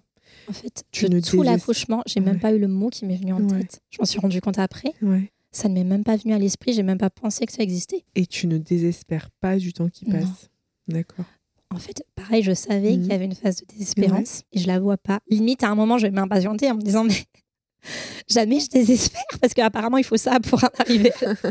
Quand je suis du coup à dilatation complète, complète, elle me dit, voilà, complète, mais euh, il est encore haut. Le porté haut, là, il n'est pas encore descendu. Ok, on va attendre qu'il descende. Elle me dit, ça arrive, on va lui laisser le temps. Vous êtes à dilatation, vous n'êtes pas obligé d'accoucher de suite. On va, Bien sûr. on va attendre tranquillou qu'il descende. Donc on attend, on attend, on attend. Ça dure encore, euh, je sais pas, mais un moment. Voilà, j'ai pas les horaires exacts, oui, bien hein, évidemment. Donc on attendait l'engagement du dans le bassin. Exactement. Ouais. Puis bon, au bout d'un moment, il est un peu descendu. Par contre, il n'a pas effectué sa dernière rotation. Au lieu de regarder vers mon dos, il regarde vers mon ventre. Ah, donc c'est un bébé qui regardait les étoiles. Exactement. D'accord. C'est vrai que, j'étais pas toujours allongée. Donc voilà, mais On a 90% des fœtus qui s'engagent euh, en regardant vers le sol, donc ce sont des variétés antérieures. Et euh, c'est une, une position d'engagement dans le bassin qui est la plus simple, le trajet le plus court pour le bébé. Et puis on a des petits coquins qui s'engagent dans le bassin en regardant en l'air. Ce sont les variétés postérieures. Et ce sont les variétés les plus longues à descendre dans le bassin, les plus douloureuses parce que souvent les mamans ressentent les contractions surtout à l'arrière, donc clairement dans le rectum et dans l'anus. C'est très douloureux et surtout c'est plus long à sortir et plus difficile à pousser. Mm. ben voilà, on comprend pourquoi il a mis un moment à descendre du coup. Et ce qui est assez étonnant dans ton récit, c'est que malgré tout, ces variétés postérieures, euh, nous, quand euh, on s'en rend compte pendant le travail, les sages-femmes, elles s'attellent à essayer de faire tourner le bébé Mm. En vous posturant droite, gauche, en, en vous mettant euh, à quatre pattes. C'est une posture qui est adaptée pour les variétés postérieures. Et quand bien même toi, tu restais debout quasiment tout le travail, il était quand même en variété postérieure. Ah. Après, là, justement, là, au bout d'un moment, la Ouais. sage-femme est devenue un peu plus présente quand on s'est rendu compte de ça, puis que ça commençait à faire un moment. Et oui. Donc, justement, elle m'a proposé de me mettre à quatre pattes. Donc là, j'alternais entre le debout, qui était entre, on va dire, ma position instinctive, Oui. et le quatre pattes qu'elle m'avait recommandé. Elle m'avait fait essayer un espèce de plat ventre aussi. Ouais. Mais alors là, c'était l'horreur parce que j'avais tendance à m'endormir et du coup, à pas du tout gérer les contractions. Ah ouais. Puis j'arrivais pas à me relever quand c'était fini. Donc là, là j'ai dit non, mais j'alternais, on va dire, debout et quatre pattes. Là. Elle a aussi essayé un peu plus tard de le faire tourner manuellement. Donc là, du coup, je me suis retrouvée allongée bêtement. hein. Bah oui, bien Et sûr. où ben, elle met sa main, elle attrape et elle essaie de tourner. Ouais, et là- je crois et que c'est ça. hein. Et oui, oui, c'est ça. Donc sans péridurale, tu arrivais quand même à gérer. euh, Ça passait, ça passait. Elle, donc elle a essayé. Je crois que par moment, elle arrivait à le faire tourner d'un quart de tour, si j'ai bien compris. Mais dès qu'elle enlevait sa main, il revenait pas. dans, D'accord. il revenait comme il voulait. Donc on me dit au bout d'un moment, bah là, là ça commence à durer quand même, il Ah va ouais. falloir qu'il sorte. On me le dit très gentiment, vous inquiétez Ouais. pas. Il n'y a pas eu ce que j'ai trouvé merveilleux. Bon, il n'y a jamais eu de moment où il y avait réellement de gros risques ou quoi que ce soit. Mais même là où ça s'est entre guillemets légèrement compliqué, tout le monde est resté mais super calme, Ouais. super gentil. C'est peut-être plus facile quand il n'y a pas d'urgence évidemment, mais euh, on m'a tout bien expliqué. J'avais marqué ça aussi dans le projet de naissance que j'avais, que j'aimerais qu'on m'explique au maximum les choses, que c'est ça dépend de comment on fonctionne. Mais moi, je suis plus rassurée quand je comprends ce qui se passe. Oui. Donc j'avais demandé voilà si c'est possible qu'on m'explique. Donc là, on m'a tout bien expliqué. Après coup, je me dis que c'est peut-être pas une bonne idée puisque du coup, ça stimule le cerveau. Après coup, voilà. Mais, Mais là bon. où tu en étais, c'est-à-dire que c'était tellement long que bon, je pense que l'équipe pouvait pas non plus euh, Ouais. t'imposer une péridurale, euh, de remettre du syntocinon, tu vois, de, de faire quelque chose de très médicalisé. Je sais. vous en étiez certainement pas là. Je, je pense pas. En Ouais. tout cas, on m'a pas du tout parlé Mm. de ça. Je me demande si en arrière de leur tête, s'ils ont pas envisagé la Mhm. parce que je- à un moment, j'ai entendu une voix d'homme à la porte de la salle. Je devinais, je crois que c'était l'anesthésiste qui venait voir un peu s'il y avait besoin de lui ou pas. Mhm. La gynécologue lui a dit, je sais plus exactement, mais quelque chose comme euh, pas pour l'instant, ça Ouais. va. Mais je crois qu'il a répondu un truc du genre pour dire qu'il se tenait prêt si jamais il y avait besoin. D'accord. Je crois que c'était ça. Alors je sais pas ce qu'ils avaient en tête, si c'était une péri pour quelque chose de plus violent. Ouais, ouais. Je pense pas qu'on a envisagé de césarienne, j'en sais rien, on m'en a pas parlé en tout cas. Mais donc voilà, on commence à me faire comprendre que bon, il y a rien de grave, mais qu'il va falloir qu'il sorte. quoi. Tu es toujours debout ou tu es installé en position Là, je suis installée en position gynéco Ah ouais. classique. Donc là, vraiment, il y a le- Mm. tout le côté médical qui a Ouais. repris le dessus. Oui, euh, qui n'aide pas aussi à me et remettre dans la bulle que j'avais la nuit. Ouais. Là, on Mais est tu- complètement sorti de tout ça. Tu restes dans la confiance, c'est ça? Oui, oui, elles m'expliquent bien, elles, sont, elles sont calmes, elles sont adorables, donc euh, tout va bien. Alors, tu te mets à pousser, c'est ça? Donc on se met à pousser, mais donc, euh, enfin voilà, on avait plus ou moins poussé, euh, pas toute la matinée, mais on avait, ça faisait un moment qu'on avait commencé en fait, et euh, il se passait pas grand chose. On m'avait expliqué en cours de préparation à la naissance qu'il valait mieux, idéalement, privilégier les poussées en expirant, donc pas du tout celle des films. Les films ne sont pas des cours de préparation. en expirant doucement, que ça mettait plus de force, et puis que ça, hum, à la fois plus de force, mais à la fois que c'était plus doux Pour le périnée. Pour le périnée, etc. ouais. Donc en soufflant. en soufflant. Donc au début, j'ai essayé ça. La sage-femme m'a très vite dit Ouais, c'est bien, mais là, il va falloir plus de peps. Et ouais, c'est On de c'est, pousser tellement étonnant dans ton récit parce qu'une patiente sans péridurale, euh, oui, en général, vous poussez en soufflant, vous arrivez à gérer avec la respiration, mais toi, là, tout était arrêté Mais en fait, complètement. ouais, j'ai- j'ai jamais senti le réflexe de pousser. Ah ouais. C'est un peu la déception parce que justement, sans, déjà avec Péri, on peut la sentir, mais alors sans Péri, on est censé le, bien le sûr, sentir. Quoi. être euh, complètement même euh, Et je jamais senti. submergé par ce réflexe de pousser. Ouais, c'est ça. Normalement, il est censé Ok. être irrépressible. Ouais, c'est ça. Moi, je vois toujours pas de quoi on parle. Donc là, on te fait pousser carrément en, en bloquant. Quoi. Le mais euh, complètement de façon artificielle en fait, parce que je, je ne sens pas du tout cette envie. Alors, je sais pas si ce serait venu plus tard, Mm. si on, on avait laissé. Pas du tout, j'en sais rien, on ne saura jamais. Donc, toujours est-il qu'on a poussé, mais que c'était artificiel, que ça n'a rien changé. Et donc, au bout d'un moment, on me dit bon, là, va falloir qu'ils sortent. Donc, la gynéco vient, et on sent que c'est pour rester un peu plus longtemps. Ouais. Elle me montre. euh, Alors, pareil, la partie toute bête. Un moment, on discutait, et puis je vois un petit objet sur une table un peu plus loin. Et j'ai cru que c'était un, une petite bougie, un petit, un petit boîtier en métal avec de la cire dedans. Et je, je sais que j'ai eu la pensée, mais qu'est-ce que c'est que ça? Qu'est-ce que ça fait là? En fait, pas du tout, c'était une ventouse. D'accord, ok. Donc elle m'explique qu'on va essayer avec les ventouses Ouais. pour l'orienter pendant les poussées, que c'est moi qui vais pousser, qu'elle va lui mettre la ventouse sur la tête pour essayer de le faire tourner Bien sûr, à la poussée. et sortir, Ouais. idéalement.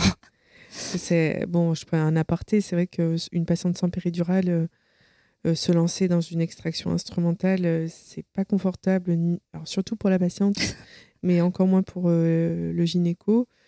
Je pense qu'elle avait pris le soin de tester ton antalgie propre. Oui, je- Est-ce que tu avais autre chose? Est-ce que tu avais du gaz hilarant? Est-ce que tu avais quelque chose à ce moment-là? Pas à ce moment-là. Pas à ce moment-là. Et donc la ventouse, c'est vrai que c'est un instrument de choix parce que euh, parce qu'a priori euh, plus doux que les autres Mm. instruments, mais je vais te laisser euh, poursuivre. Oui.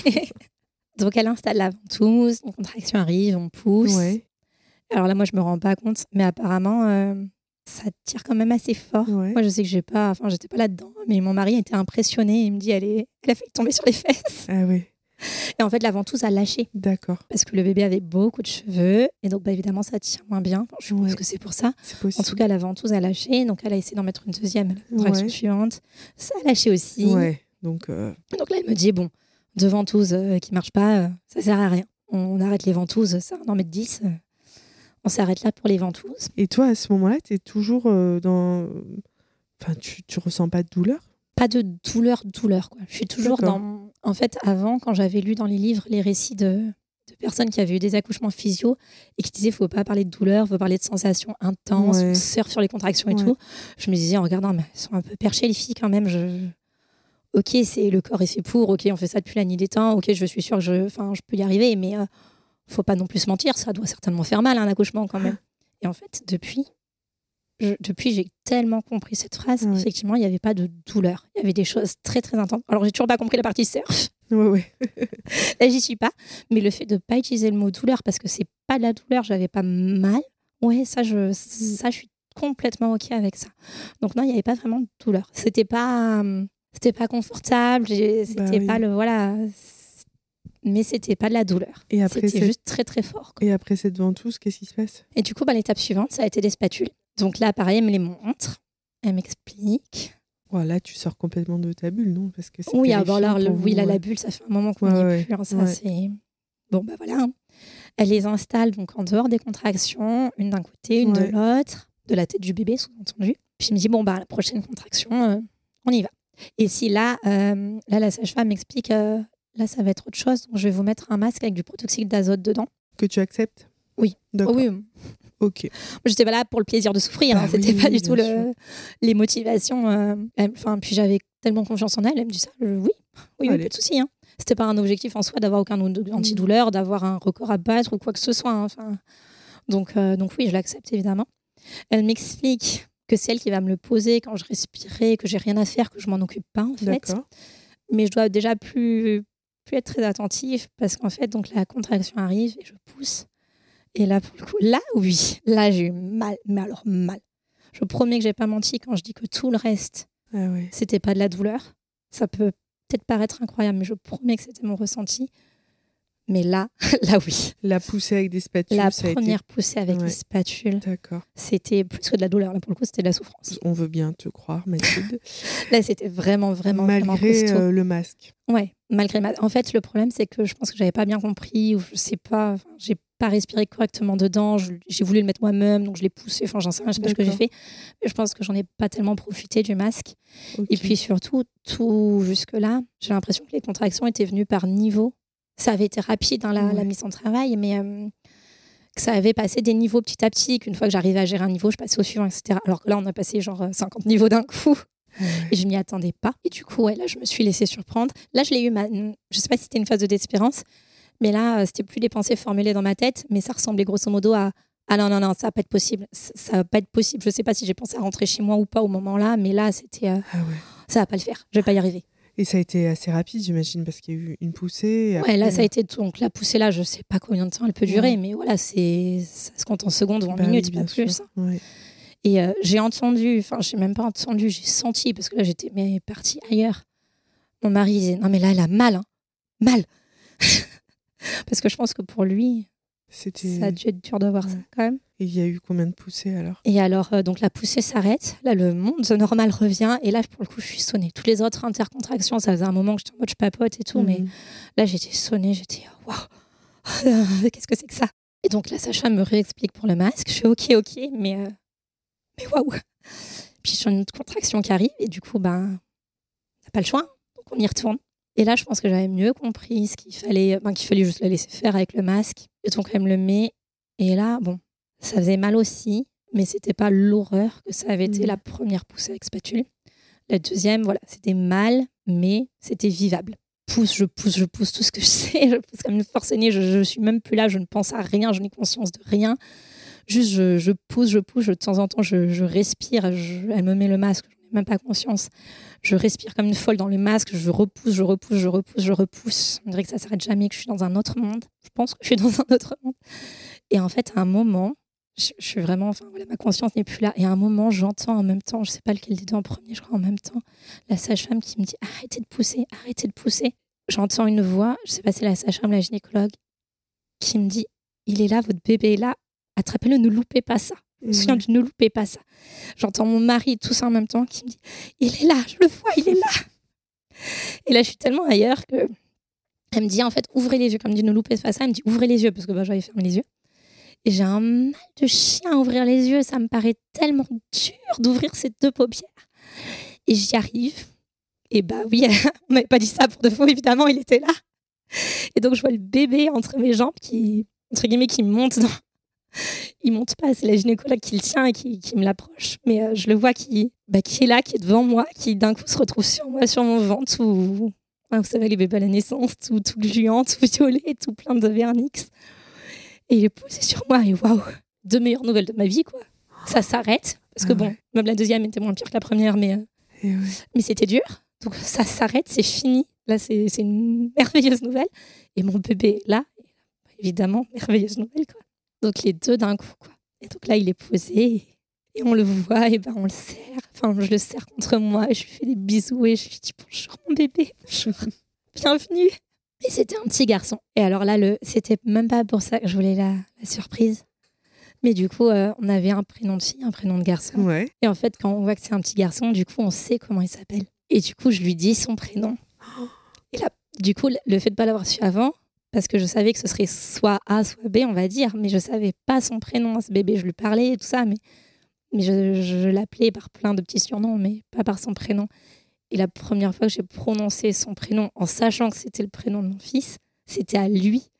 C'était à mon bébé que je venais de rencontrer. Euh, alors, pas quelques secondes avant, du coup, puisqu'on a mis un moment, mais, mais que je venais juste de rencontrer. Et je lui ai dit Antoine, tu t'appelles Antoine, mon bébé C'est limite le plus beau moment de l'accouchement. Bah, c'était pas mon but, mais hein, c'est un de mes plus beaux souvenirs. De dire son prénom à mon bébé, de le nommer, c'est juste énorme, quoi, de le nommer comme ça, de lui dire alors euh, là, je fais ma petite blagounette pour redescendre un peu parce que sur le coup, j'étais mais j'étais en train de me noyer dans mes larmes. Ah bah, je regarde son euh, père, je lui fais On est toujours d'accord pour Antoine. Hein. J'allais te dire, moi, je, je, prends toute cette ocytocine que tu es en train de me, de me, donner en direct, en intraveineuse direct. Mathilde, je suis complètement allongée sur mon fauteuil et je t'écoute en me disant Waouh, c'est magnifique la naissance. Ah, c'était ce moment-là de le nommer, c'était fou. Et, ouais. et ça, pour le coup, je m'y attendais tellement pas je me doutais quand je le rencontrerais, ce serait beau, machin, ça, je m'y attendais. Mais de le nommer, je m'y attendais pas et c'était. Et c'est postpartum à la maternité, c'est bien passé Plus compliqué là. Ah ouais Autant l'accouchement, alors on est d'accord qu'il y a eu un petit rebondissement.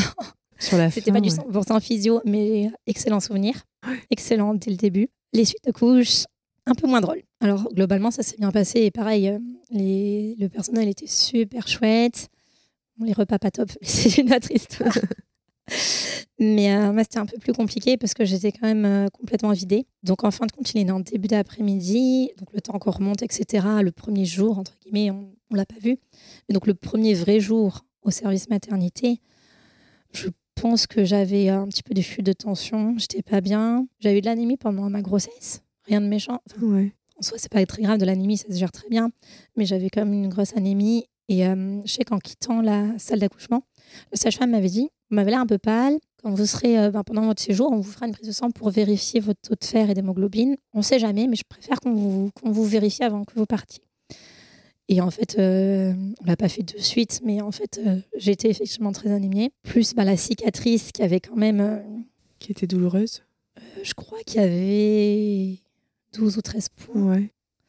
Donc, c'est quand même pas très confortable, dirons-nous gentiment. Ouais, ouais, une bonne déchirure. voilà, tout ça, plus tout ça, c'était, c'était dur. Rien de se mettre assis, ça faisait mal.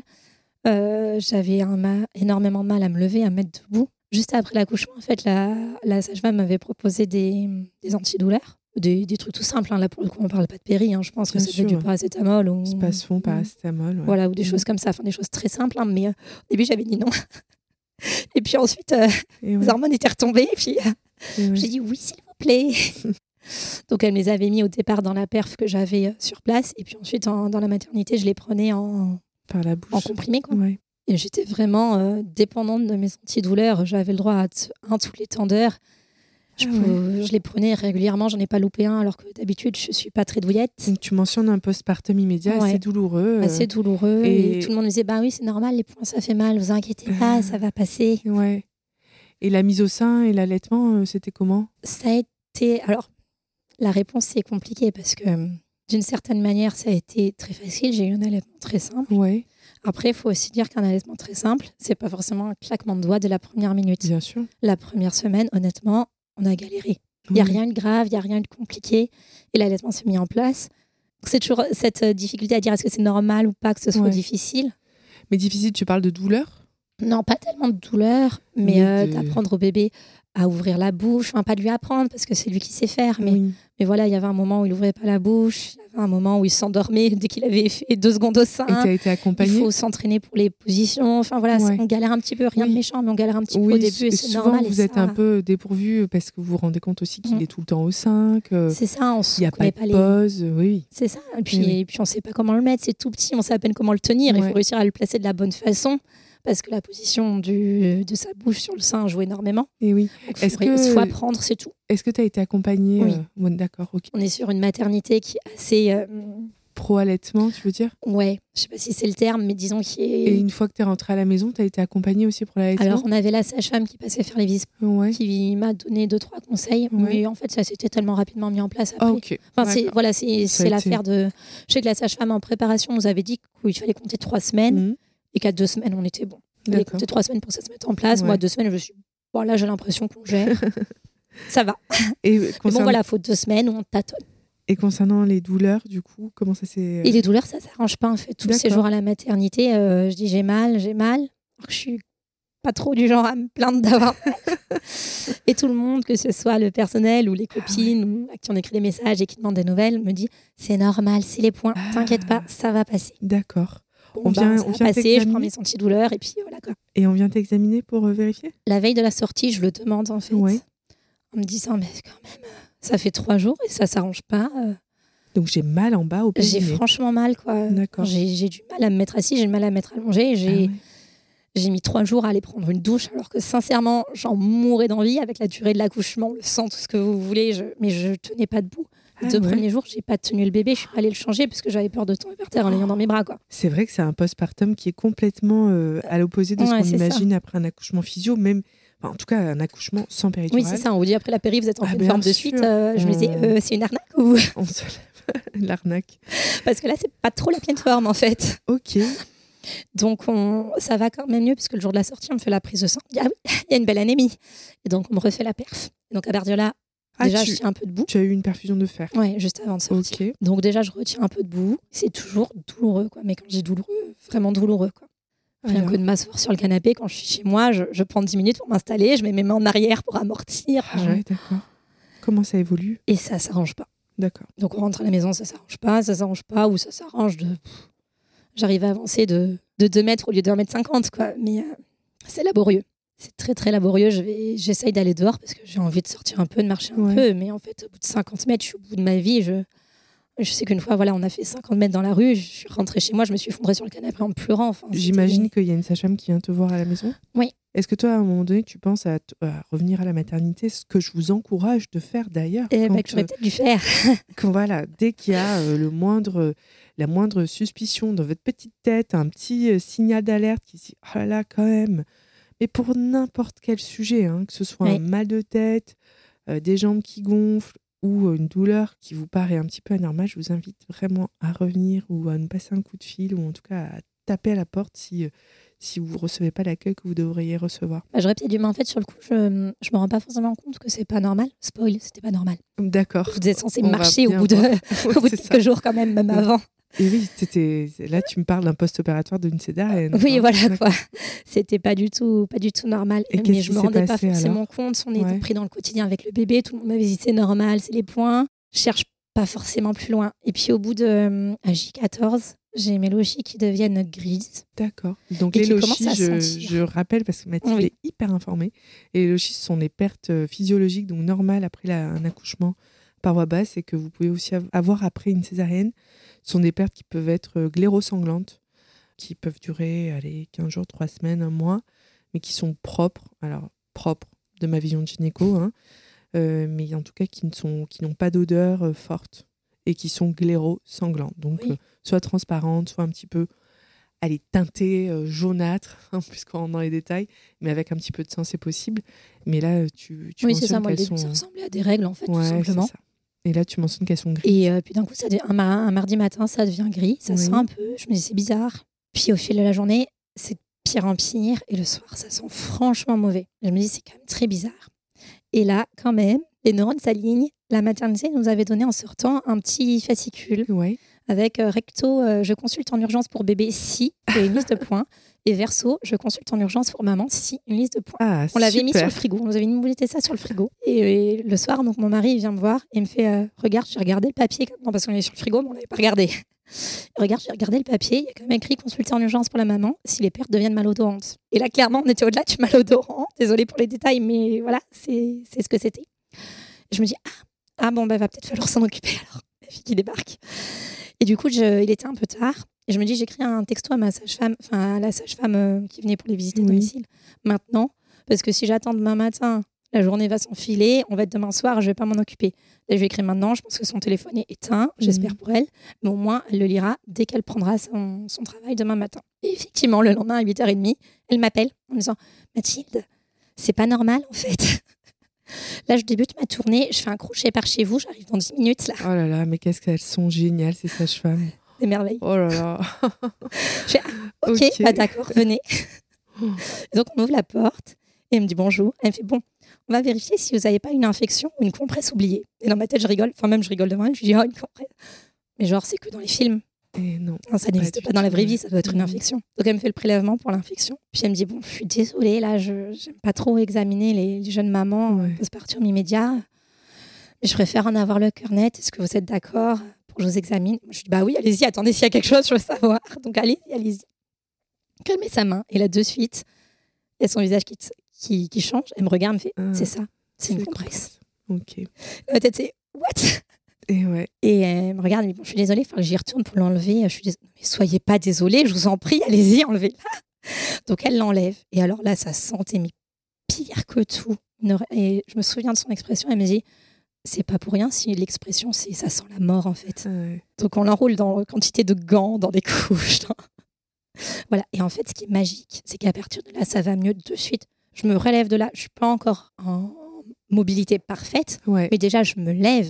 Ah oui, Je traverse la chambre et déjà, j'arrive à marcher, à traverser la chambre sans avoir mal, quoi que je n'étais pas capable de faire ça une heure avant. Oh là là. Là, je me fais waouh, c'est génial, je sens déjà le mieux. Elle me dit ah oui, ça va. Une fois qu'on a enlevé le problème, ça va vraiment mieux. Et, Bravo. et l'après-midi même, euh, j'étais à nouveau. euh, je m'asseyais tordue dans n'importe quelle position. Je pouvais, enfin, je pouvais faire tout ce que je voulais. Quoi. Là, c'était réglé. Alors, je vais faire un aparté, bien sûr, sur ces compresses oubliées. Malheureusement, euh, ça arrive, d'accord? C'est quelque chose qui reste euh, rare, heureusement, mais euh, qui fait partie de notre quotidien euh, d'accoucheur, que ce soit... L'erreur est humaine, ça arrive. Ouais, tout à fait. Que ce soit sur un accouchement même réalisé de A à Z par une sage-femme ou qui est une intervention d'instrument, qui est une intervention d'un gynéco avec une suture. On est euh, formé à la vigilance, on est formé à, à vérifier qu'il n'y ait pas de compresse lorsque la patiente sort euh, d'une salle d'accouchement. Mais malheureusement, effectivement, comme tu le précises, l'erreur est humaine. L'accouchement, ça reste encore euh, le milieu de l'humain. Et ces compresses oubliées, c'est vraiment la, bête noire de, nous, les accoucheurs, hein, euh, sages-femmes et gynécos. On met en place des protocoles de sécurité de plus en plus euh, fins dans nos maternités. Mais euh, pour le coup, euh, tu, tu fais partie encore de ces exceptions. Bah, risque zéro n'existe pas. Voilà. Pareil, ça, voilà, ça arrive, la preuve. C'est ça. Alors, euh, qu'est-ce qu'on qu'est-ce qu'on on peut vous inviter? Donc, de temps en temps, ce sont les patientes qui s'en rendent compte parce qu'elles sentent qu'il y a quelque chose qui gêne, qui est au, au bord de sortir du vagin. Quelquefois, bah, c'est sur euh, voilà une odeur euh, nauséabonde que vous êtes euh, un petit peu interpellé. On vous invite toujours à venir nous voir et à ce qu'on vous examine. C'est possible qu'on vous mette sous antibiotiques en fonction ben, de l'odeur, de, de l'aspect des pertes mais souvent ça se règle tout seul aussi. Euh, voilà, le vagin c'est vraiment comme un, autoclave, donc ça se nettoie tout seul et par nature c'est euh, stérile, donc euh, voilà. une, fois que, le problème enlevé, une fois le problème enlevé, il n'y a plus de problème. Il y a juste le traumatisme à effacer, c'est 15 jours de douleur un peu plus accentuée à à, bah, à digérer et euh, le postpartum reprend ses suites. Euh, euh, je vous invite aussi à faire, tu m'en avais parlé, à écrire un courrier à la maternité pour signaler qu'il y a eu une compresse oubliée pour que les équipes soient à nouveau informées, à nouveau responsabilisées, à nouveau interpellées et pour que chaque accouchement, on reprenne le, check-up comme on, nous apprend à faire hein, et à être encore plus vigilant. voilà, donc ça c'était l'aparté. Et donc, tu l'allaites combien de temps, Antoine? Ça a duré un peu plus de trois ans. Ok. Et donc, c'était euh, absolument pas prévu. Comme tu me disais qu'avant d'enregistrer l'épisode, Gabriel a un an et demi, tu as donc à continuer à d'allaiter pendant ta grossesse. Tu as fait un co-allaitement? Ouais. Ah, ok, super. On a eu quelques mois de co-allaitement. Ah, ben on va en parler. Alors, du coup, bah, écoute, on va passer à la grossesse suivante. Oui. Tu as hum, donc euh, un petit bébé euh, en allaitement exclusif. Tu es toujours en congé parental. Oui. Et tu, ouais, vous décidez de faire, euh, de lancer le deuxième. Voilà, je tombe enceinte un petit peu avant les deux ans d'Antoine. Ça a pris du temps là ou ça a été assez rapide? Un petit peu moins d'un an. D'accord. Donc pour souligner que l'allaitement ne retarde pas du tout euh, le projet de naissance. Non, de, bah, à partir du moment où on a le retour de couche. Quoi, Voilà. Tu as eu ton retour de couche et l'allaitement maternel, euh, même quand il est poursuivi et non écourté, ne retarde pas les, les chances de, de grossesse pour, suivante non, ça me mettait plus rapide que pour le premier. Oui, c'est ce que tu disais. Voilà. Comment se passe la, deuxième grossesse? Rapidement. Ah ouais. ah bah avec un aîné qui a déjà avec un aîné, mais qui en plus n'est pas très grand. Ouais. Il avait deux ans. C'est euh, passé vite. C'est, c'est, les journées euh, s'enchaînent et, et défilent. Et, là, on est beaucoup moins posé. J'ai lu aussi parce que pour le coup, je savais l'importance de lire, mais euh, moins. Qu'est-ce que tu as découvert euh, de nouveau alors sur cette deuxième grossesse? En fait, j'ai pas mal cogité euh, avant et pendant la deuxième grossesse sur la façon dont s'était déroulé l'accouchement, Bien sûr. que globalement j'avais adoré, et ça, ça n'a jamais changé, mais où il y a des points qui me travaillaient en fait, eh qui restaient, voilà, qui restaient en moi, qui m'interrogeaient, qui me faisaient cogiter, etc ou des choses que j'aurais aimé qui se passent peut-être différemment, que je sais très bien que en 2019 en France, je pense que j'ai une chance mais incroyable qu'il y a énormément de maternités où j'aurais pas eu ce que j'ai eu. Tu veux dire qu'on t'aurait plus dirigé péridurale, aller Alors peut-être pas forcer la péridurale non plus, mais on m'a quand même laissé beaucoup, de temps. Typiquement, on m'a énormément encouragé, les personnes ont été super. C'est peut-être les hasards des jours où on vient aussi, il n'y a pas d'urgence grave à côté, des choses comme ça. Mais je sais que j'ai eu une chance incroyable, quoi, qu'on a fait, enfin, les personnes qui étaient là ont fait tout ce qu'elles ont pu pour respecter mon projet de naissance. Elles l'avaient lu et surtout elles avaient compris l'esprit de, de, ce qui motivait à faire ça comme ça et, et elles avaient vraiment compris le, voilà, mes envies. Et c'est bah, une grosse chance, quoi, hein, faut pas se voiler la face. Et eh malgré tout, j'avais quand même voilà, des petits points euh, irrésolus qui, me titillaient. Et donc, j'avais continué euh, par intermittence, parce que voilà, avec un jeune bébé, on ne peut pas non plus. Mais euh, j'avais continué de lire, de, creuser, de cogiter. Tu étais suivie par une sage-femme, toujours la même? Alors non, ma sage-femme d'amour avait déménagé entre-temps. donc, le suivi a été un peu plus, un peu plus chaotique, parce que du coup, en fait, je voulais quelque chose d'encore plus naturel. Parce que tout le monde dit oui, j'ai accouché physio, c'est super, t'as fait un accouchement physio parce que j'ai pas eu de péri. En vrai, c'est pas ça un accouchement physio. Eh physio et sans péri, c'est deux choses très bien ou pas très bien, peu importe, mais c'est deux choses différentes. Eh oui, tu as raison de le préciser. Sans péri, c'est sans péri. voilà. Physio, c'est techniquement, c'est sans aucune intervention. Techniquement, c'est impossible de nos jours. On peut juste être le plus physio possible, mais techniquement, c'est voilà j'ai quand même des spatules, on peut pas dire physio. oui, puis tu as accouché en maternité. En euh, maternité, avec euh, ventouse, spatule, les trois personnes dans la pièce. Euh, bon. Tout à fait. Et donc là, tu étais plus à Et donc, je voulais quelque chose d'encore plus physio, on va dire, en sachant que le 100% n'est pas possible. Mais en gros, mon rêve, ça aurait été une maison de naissance. D'accord. Petit détail, la plus proche est à 3 heures de chez moi. D'accord. Voilà, ça complique les choses. Je me suis quand même posé la question d'y aller. Ouais. Pour dire à quel point j'avais envie. Mais euh, 3 heures de route, c'est pas possible. Entre temps, j'ai appris qu'elle était tellement demandée qu'elle prenait les patients en tout cas à 20 minutes. D'accord, donc, ouais, donc tu étais trop loin. Là, ça aurait résolu l'histoire. Mais non, je m'étais raisonnée quand même toute seule. Je vais pas faire 3 heures de route. J'ai un peu tâtonné pour chercher euh, pour chercher comment ça allait se passer pour cette fois-ci. Je trouve qu'on n'est pas assez bien desservi en offre de- d'accouchement euh, À la un peu physio pour les, pour les grossesses qui se passent bien. En tout cas, il y a quand même assez peu de choix pour les femmes que ça intéresse. Mais dans ma région, on a quand même deux plateaux techniques. Donc je me suis un peu renseignée dessus. Le plus proche de chez moi, qui était vraiment à une distance toute, enfin, à la même distance que, la ma- que ma maternité. J'ai eu un mal de chien à trouver les sages-femmes qui, D'accord. à avoir simplement la liste des sages-femmes qui travaillaient avec, Mhm. à les contacter. Celle que j'ai réussi à contacter, c'est dur à dire, mais j'ai pas eu le feeling en résumé Ouais. peu importe. L'autre plateau technique était plus loin. Au début, j'étais partie sur ça. J'ai fait deux, trois rendez-vous de suivi avec une des sages-femmes de cette équipe. Entre guillemets, j'avais réussi à être acceptée, non, parce qu'elles sont, elles ont une demande incroyable. Faut vraiment leur écrire le jour du test de grossesse quasiment, quoi. C'est, dingue. Donc pour préciser, en fait, euh, c'est vrai que je ne précisais pas, mais le plateau technique, donc vous vous êtes suivi par une sage-femme de façon euh, globale. Donc vous êtes suivi par elle pendant la grossesse. Le jour de la mise en travail, elle euh, peut venir chez vous, ou en tout cas vous rejoignez dans un endroit euh, commun, et elle gère tout le pré-travail avec vous, et ensuite vous allez ensemble à la maternité, où une salle vous est dédiée, et la sage-femme ne vous quitte pas. Donc que ce soit même, en tout cas là où tu aurais pu accoucher en plateau technique, que tu accouches sans péridurale ou avec une péridurale, la sage-femme, c'est toujours la même. Elle reste avec toi. Et, c'est celle qui ensuite- vous connaît, puisqu'elle vous a suivi toute la Voilà. grossesse. donc. Et elle, ensuite, elle assure les deux heures du postpartum, elle vous installe dans la chambre et puis ensuite, elle vous reverra au cabinet. Mais c'est vraiment une prise en charge qui est globale et qui est tout à fait euh, adaptée à- à- aux demandes d'accouchement physiologique et en tout cas un accompagnement très personnalisé. C'est génial, mais il y a aussi peu d'accès, peu de maternités qui le proposent. Et il y a peu de sages-femmes qui se lancent, hein, parce que c'est être d'astreinte euh, Mm. jour et nuit, c'est c'est des contraintes que, qui sont très importantes. Ouais, de leur, pour elles, c'est des contraintes très très lourdes. hein. Ouais. Ouais. Alors, toutes les sages-femmes, c'est des perles, mais les sages-femmes qui font ce genre de choses, ouais. elles ont un courage et une- un dévouement incroyable. Ah ouais, elles sont exceptionnelles. Donc toi, tu ne trouves pas, en tout cas, Ouais, euh, je commence à me lancer sur cette piste. Au bout d'un moment, au bout de deux, trois rendez-vous, faire une heure de route aller, une heure de route retour à chaque fois, puis je me vois pas le jour de l'accouchement faire une heure de route. Je finis par dire bon, je, je me désiste, autant laisser ma place le plus tôt possible. Je pense pas que, que ça va le faire. Et donc j'avais aussi entendu parler, à force de lecture, des accouchements à domicile. D'accord. Pour moi, ça avait longtemps été quelque chose de très chouette en théorie. Je savais Mhm. que ça se faisait beaucoup plus dans certains pays à l'étranger, par exemple. Je trouvais ça très bien en théorie, mais j'avais jamais envisagé de faire ça, euh, moi, sérieusement, en France, quoi. Mhm. Parce que c'est pas dans ma culture déjà de base, c'est quand même quelque chose de très rare chez nous. Puis en France, il y a le côté, euh, comme c'est rare que rien n'est organisé pour, il y a le côté organisationnel qui est un peu un parcours du combattant. Parce que les plateaux techniques, il n'y en a pas beaucoup. Les sages-femmes qui font des accouchements à domicile, il y en a encore moins. C'est très compliqué d'en trouver. Il y a plein de régions où il n'y en a pas du tout, tout Ouais. simplement. Donc, euh, et puis voilà, faut enfin, c'est tout bête, mais il faut s'occuper de certaines choses, les questions tout simplement pratiques. hein. À la fin, il faut nettoyer soi-même.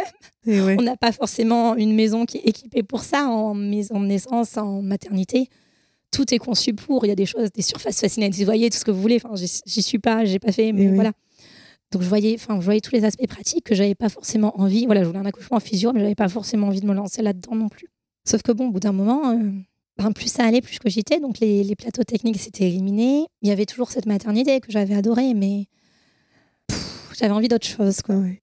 J'ai envie de vraiment pouvoir faire moi-même à fond sans aucune, aucune entre guillemets, parce qu'il y en a, mais avec le moins de contraintes extérieures possible.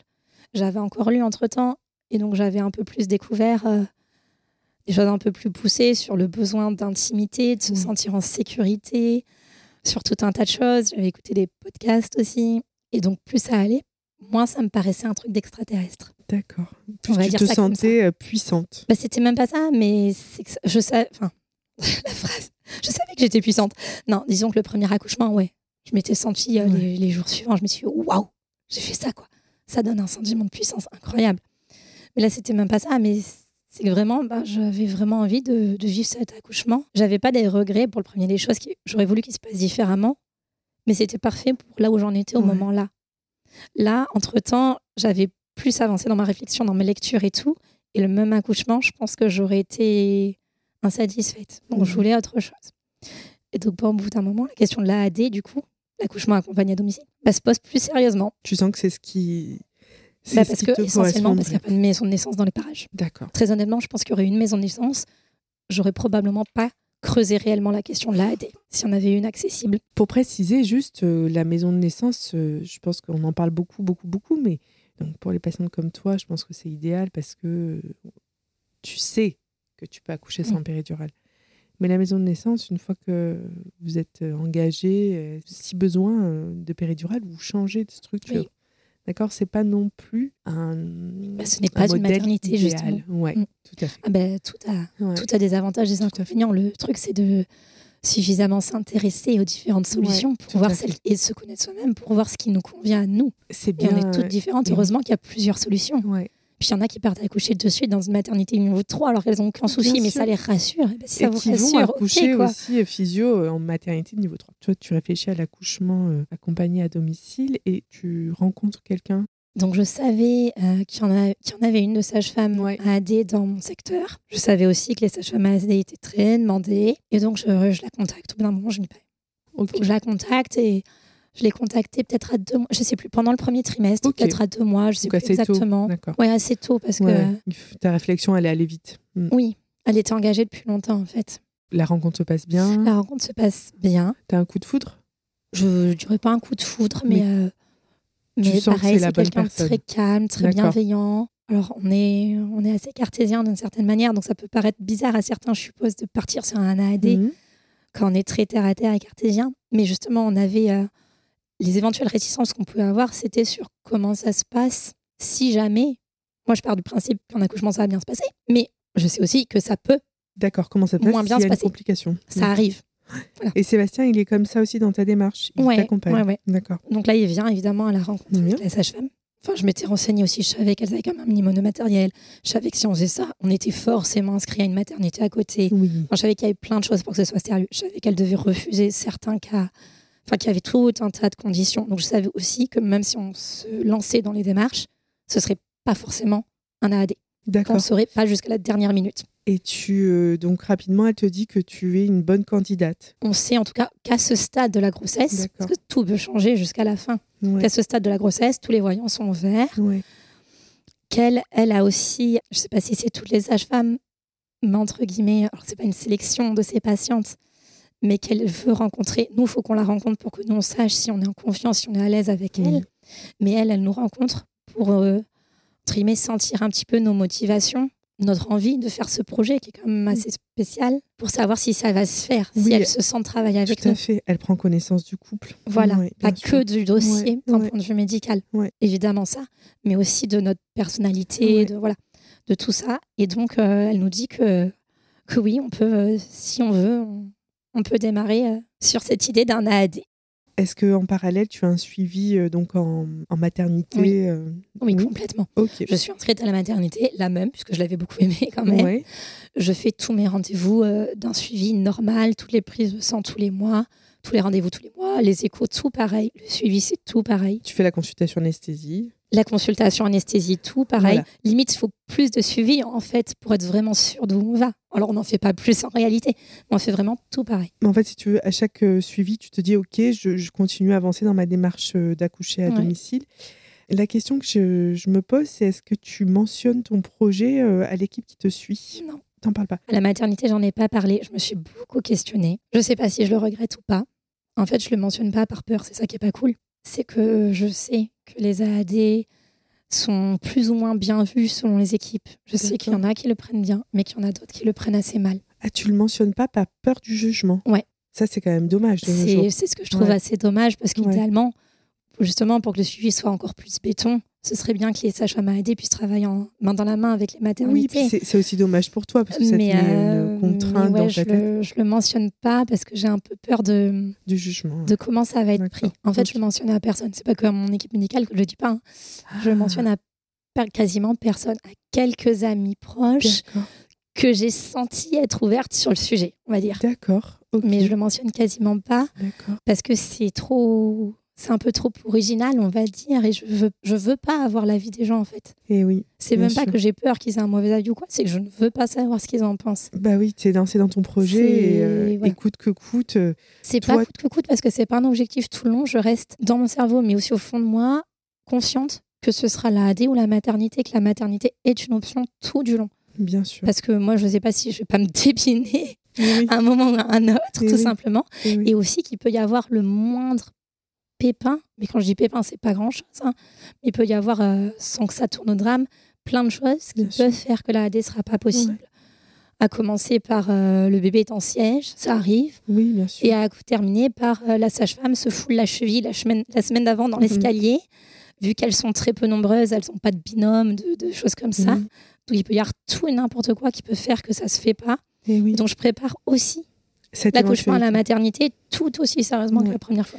Et oui, et pour revenir sur euh, le sujet, alors j'espère que les équipes accueilleront de plus en plus et de mieux en mieux les patientes qui ont ce projet-là, parce que euh, j'espère que de nos jours, euh, il y aura de plus en plus de sages-femmes formées et, et qui le pratiqueront en sécurité à domicile. D'une part, vous êtes de toute façon obligé d'être inscrite en maternité, de faire pas tous les rendez-vous, mais en tout cas, je pense les deux derniers rendez-vous et la Oui, tout consultation ce qu'on fait habituellement à la maternité, Voilà. ceux du dernier trimestre. Tout à fait. Voilà. Euh, c'est sûr que si votre grossesse euh, relève d'un suivi euh, particulier, ben, vous abandonnerez ce projet-là et la maternité prendra le relais. Bon, bah écoute, c'est c'est triste d'entendre que tu n'as pas osé en parler à la maternité, à l'équipe qui t'en suivait, mais c'est pas grave et je trouve que c'est un reflet de, du monde de la naissance. Oui, euh, c'est ça, c'est un peu triste, mais- vois, pas. Mais les choses étant telles qu'elles sont, Tout je à fait. pense que j'ai bien fait. En fin de compte, c'est dommage. J'aurais aimé que les choses soient différentes, en fait. Ben, en tout En cas, fait, tu- j'ai failli le dire à ma gynéco Ah parce ouais. que une certaine confiance, on va dire. Je savais qu'elle était très ouverte d'esprit et que c'était pas voilà le cliché de la vieille gynéco ringarde, c'était tout le contraire. Au dernier rendez-vous, j'ai failli lui dire. Je m'étais, j'y étais allée en me disant bon allez, il faut que je lui dise quand même. Et puis en fait, on a tellement discuté de choses et d'autres pendant ce rendez-vous. Je suis sortie en disant euh, j'ai oublié. Oups. Mais en fait, le feeling, j'avais raison parce qu'après coup, elle l'a su et en fait, elle était super contente et c'était c'était trop beau de bon je spoil un peu parce que là on est sur après la naissance mais, euh, mais après quoi elle a su et le, le retour j'ai eu des retours à divers et variés mais globalement assez bons mais elle faisait partie des gens les plus enthousiastes quand, quand, quand- quand ils ont appris que, que j'avais accouché chez moi quoi. Et ça faisait tellement plaisir. Et je me suis dit bah il y en a des gynécos géniales il y en a. Faut tomber dessus mais il y en a Ouais, en tout cas, il faut. Enfin, je pense que l'ouverture d'esprit euh, dans le monde actuel de la naissance, qui ne va faire que évoluer. il- oui il vient y avoir de plus en plus ouais, c'est évident sûr. Alors, on revient du coup sur ton projet. Donc, effectivement, tu n'as pas osé en parler à- aux structures euh, qui t'environnaient, mais je vois que tu as fait un suivi euh, qui était très sérieux et responsable, et ça, je vous l'encourage Ah, aussi. ça c'était primordial Tout à fait. c'était primordial c'est la condition absolue Et donc, en parallèle, euh, tu, tu noues une relation avec euh, la sage-femme qui va s'occuper de toi euh, à domicile. Euh, comment se passe euh, le jour J? On arrive donc à la fin de la grossesse. En fait, il y a eu des moments pendant la grossesse où je préparais les deux projets. Il y a des moments où je me voyais plus accoucher à la maternité en fin de compte pour différentes raisons. Ouais. Des moments où je me voyais vraiment pas, je me voyais accoucher Ouais. chez moi. Et plus on approche de la fin de la grossesse, plus je pars plutôt sur chez moi, dans ma tête. Et en fait, euh, le terme approche, le terme approche, il se passe rien. Et donc, bah, le jour du terme, je vais faire mon rendez-vous à la maternité Et oui, bien sûr. pour faire le monito, l'échographie, machin. Tout va très bien. Donc, on me renvoie chez moi en me disant revenez dans deux jours. Et euh, donc, je fais les rendez-vous de, de terme et de post-terme à la maternité. Tout va à la perfection. Puis, au bout d'un moment, on me dit bon, là, euh, en gros, je pense qu'il y a eu un jour où si j'avais demandé, on m'aurait déclenché. D'accord. Mais bon, clairement, c'était pas mon rêve. La sage-femme l'a bien compris. Elle m'a dit bon, ben, pas aujourd'hui, effectivement, il n'y a pas d'urgence, tout va bien. On n'est pas encore dans les dates où il faut. Ouais. Par contre, euh, va bientôt falloir revenir. Et puis euh, là, c'est pas certain non plus, mais préparez-vous à l'idée que euh, c'est une possibilité, quoi. Et oui. Une possibilité non négligeable. Préparez-vous un petit peu. Donc je fais mon rendez-vous le donc un mardi matin, je fais mon rendez-vous de contrôle à la maternité. Pareil, tout va bien encore. Euh, le monito, le- l'échographie, tout va bien. L'après-midi, je vais voir ma sage-femme parce que bon, bah pareil, je la tenais au courant, euh, mais, euh, mais là, je vais carrément la voir. On discute un peu, on discute aussi un peu psychologiquement. Est-ce qu'il peut y avoir des peurs qui Mhm. retardent, entre guillemets, qui font ça se met pas en route? Elle m'examine. En fait, elle voulait me proposer un décollement des membranes. Le matin, la sage-femme qui m'avait examiné à la maternité m'avait dit que j'étais à 3. Ouais. Et l'après-midi, ma sage-femme me dit en fait, tu es déjà à 4. D'accord. Donc déjà, je me dis, waouh, c'est génial. Parce que ben, déjà 4 de fait sans m'en apercevoir, trop bien. Et puis en plus, c'est un plus que ce matin. Donc ça veut dire qu'il se passe quelque chose. Donc, elle te décolle pas les membranes. Donc elle me décolle pas les membranes parce qu'elle me dit, t'es à 4, t'as la poche bombante. Ah, J'ai peur de percer en fait si je Bah, fais quelque bien chose. sûr. Mais elle me dit, mais euh, tu sais, t'inquiète pas, hein, moi je suis sûre que c'est pour cette nuit. Là, vu comme tu es, je suis sûre que c'est pour cette nuit. Alors pareil, on ne sait jamais les sages-femmes ce qu'elles vous disent pour vous encourager ou si elle était réellement sûre. Mais elle a une telle confiance et tout. Je ressors de chez elle, mais euh, calme, sereine. En fait, je crois que j'étais déjà dans ma bulle. Je sais pas si elle m'a transmis son, sa sérénité ou si c'est l'accouchement qui avait légèrement commencé et que je rentrais dans ma bulle sans m'en apercevoir. Mais j'étais dans ma voiture, j'étais bien, j'étais dans ma bulle, tout allait bien. Le matin, j'avais eu un petit coup de stress à la maternité. J'étais prête à accoucher à la maternité s'il fallait, mais je m'étais même résolue en fait. Et en fait, là, je ressors de la sage-femme en me disant non, c'est sûr, ça va aller. On part pour la AD, ça va aller, je suis bien là, ça va se faire. Et je rentre chez moi, il y avait mes parents qui étaient venus garder mon aîné. En fait, j'avais pas envie de leur parler, j'avais pas envie de voir des gens. J'ai été promener un peu dans les rues autour de chez moi, juste toute seule, ce qui m'était pas beaucoup arrivé. J'avais pas eu trop de moments de calme pendant la grossesse ou quoi. Donc ça a fait du bien aussi. Le soir, on mange. J'avais pas eu très faim le midi. J'avais quand même mangé parce qu'à côté de chez ma sage-femme, il y a un petit resto qui fait des trucs mais géniaux. J'avais pas eu l'occasion d'y aller depuis longtemps. Donc je m'étais régalée avec des, crêpes délicieuses. Moi, je fais les déclenchements, vous allez voir. Déclenchement à la crêpe au chocolat. Ah ouais. On n'en parle pas assez. Donc le soir, j'avais pas très faim, ce qui est bizarre. J'avais pas envie de parler, ce qui est bizarre aussi. Ah oui, très bizarre. bon, on couche le grand. Et je savais que si je revenais à la... Enfin, que je devais revenir à la maternité le lendemain, et qu'il y aurait certainement un déclenchement.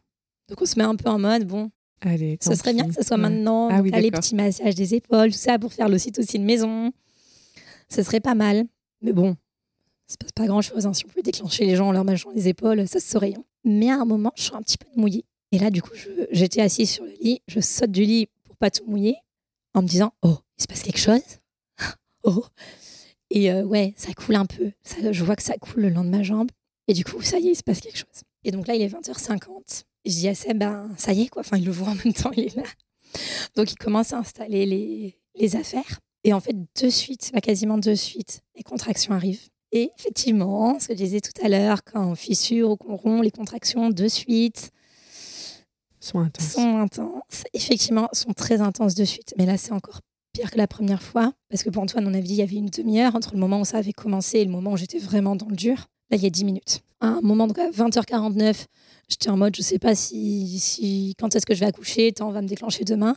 À 21h, j'étais plus capable de parler, plus capable de, bouger, plus capable. J'aurais dû descendre l'escalier pour la maternité, mais je, ah ouais. j'aurais pas pu en fait. D'accord. C'est ce que je me dis après coup, mais heureusement qu'on avait prévu de faire ça à la maison, parce que là, Marie a sorti son téléphone, il a envoyé un texto à la sage-femme, elle est arrivée. Ah ouais. Mais si on n'avait pas prévu ça, mais je.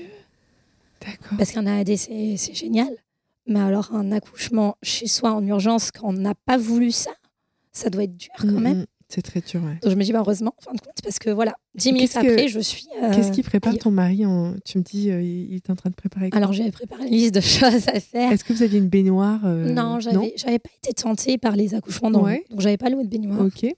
Mais de bâcher un petit peu des affaires, d'installer par terre des espèces de tapis de gym d'IKEA, ouais. ouais. pour pas que ce soit directement sur le carrelage dur, froid mais pas non plus euh, sur le lit. Quoi. Que tu avais acheté, acheté spécialement?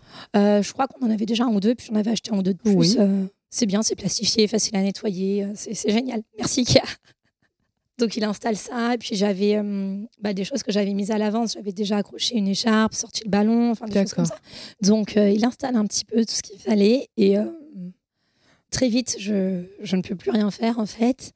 Et en fait, ça a été tellement vite que les premières contractions, j'étais pas dedans du tout. Quoi. Dix minutes avant, j'étais en train de discuter, de faire ma vie, de pas savoir que j'étais en train d'accoucher.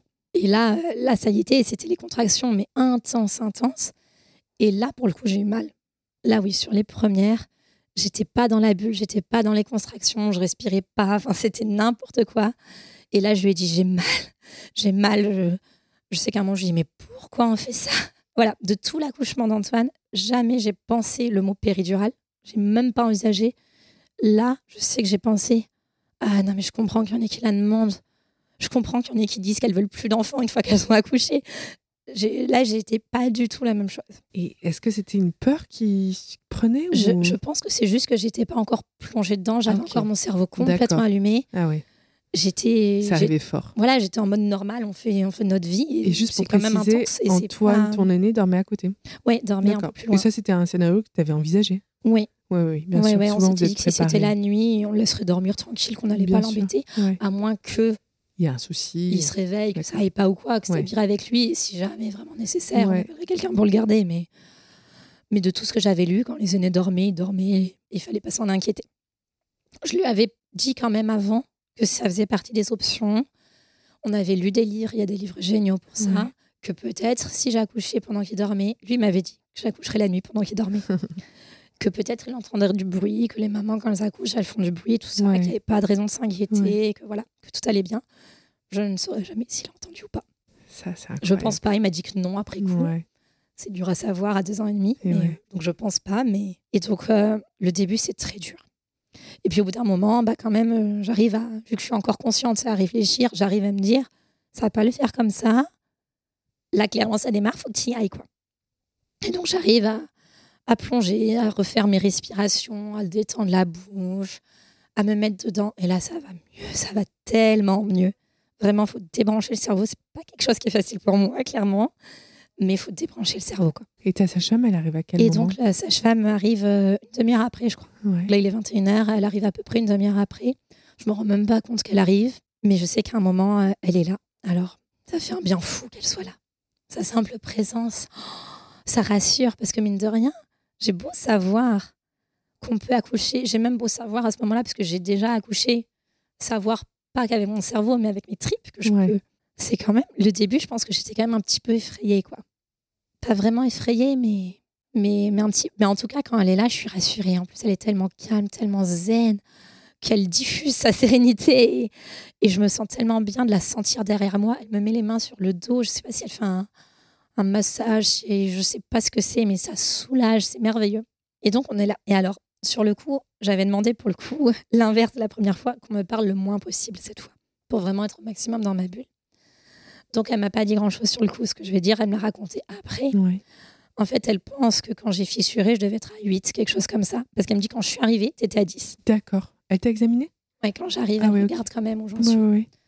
Je sais même pas si j'en ai conscience, mais euh, après coup, elle m'a dit quand, quand elle est arrivée, j'étais déjà à 10. D'accord. Et donc là, euh, bah, les contractions s'enchaînent, il n'y a pas de pause. Ouais. Je me suis retrouvée à quatre pattes. Si on m'avait demandé avant, j'aurais jamais dit ça parce que c'était la position physio qui ne me branchait pas.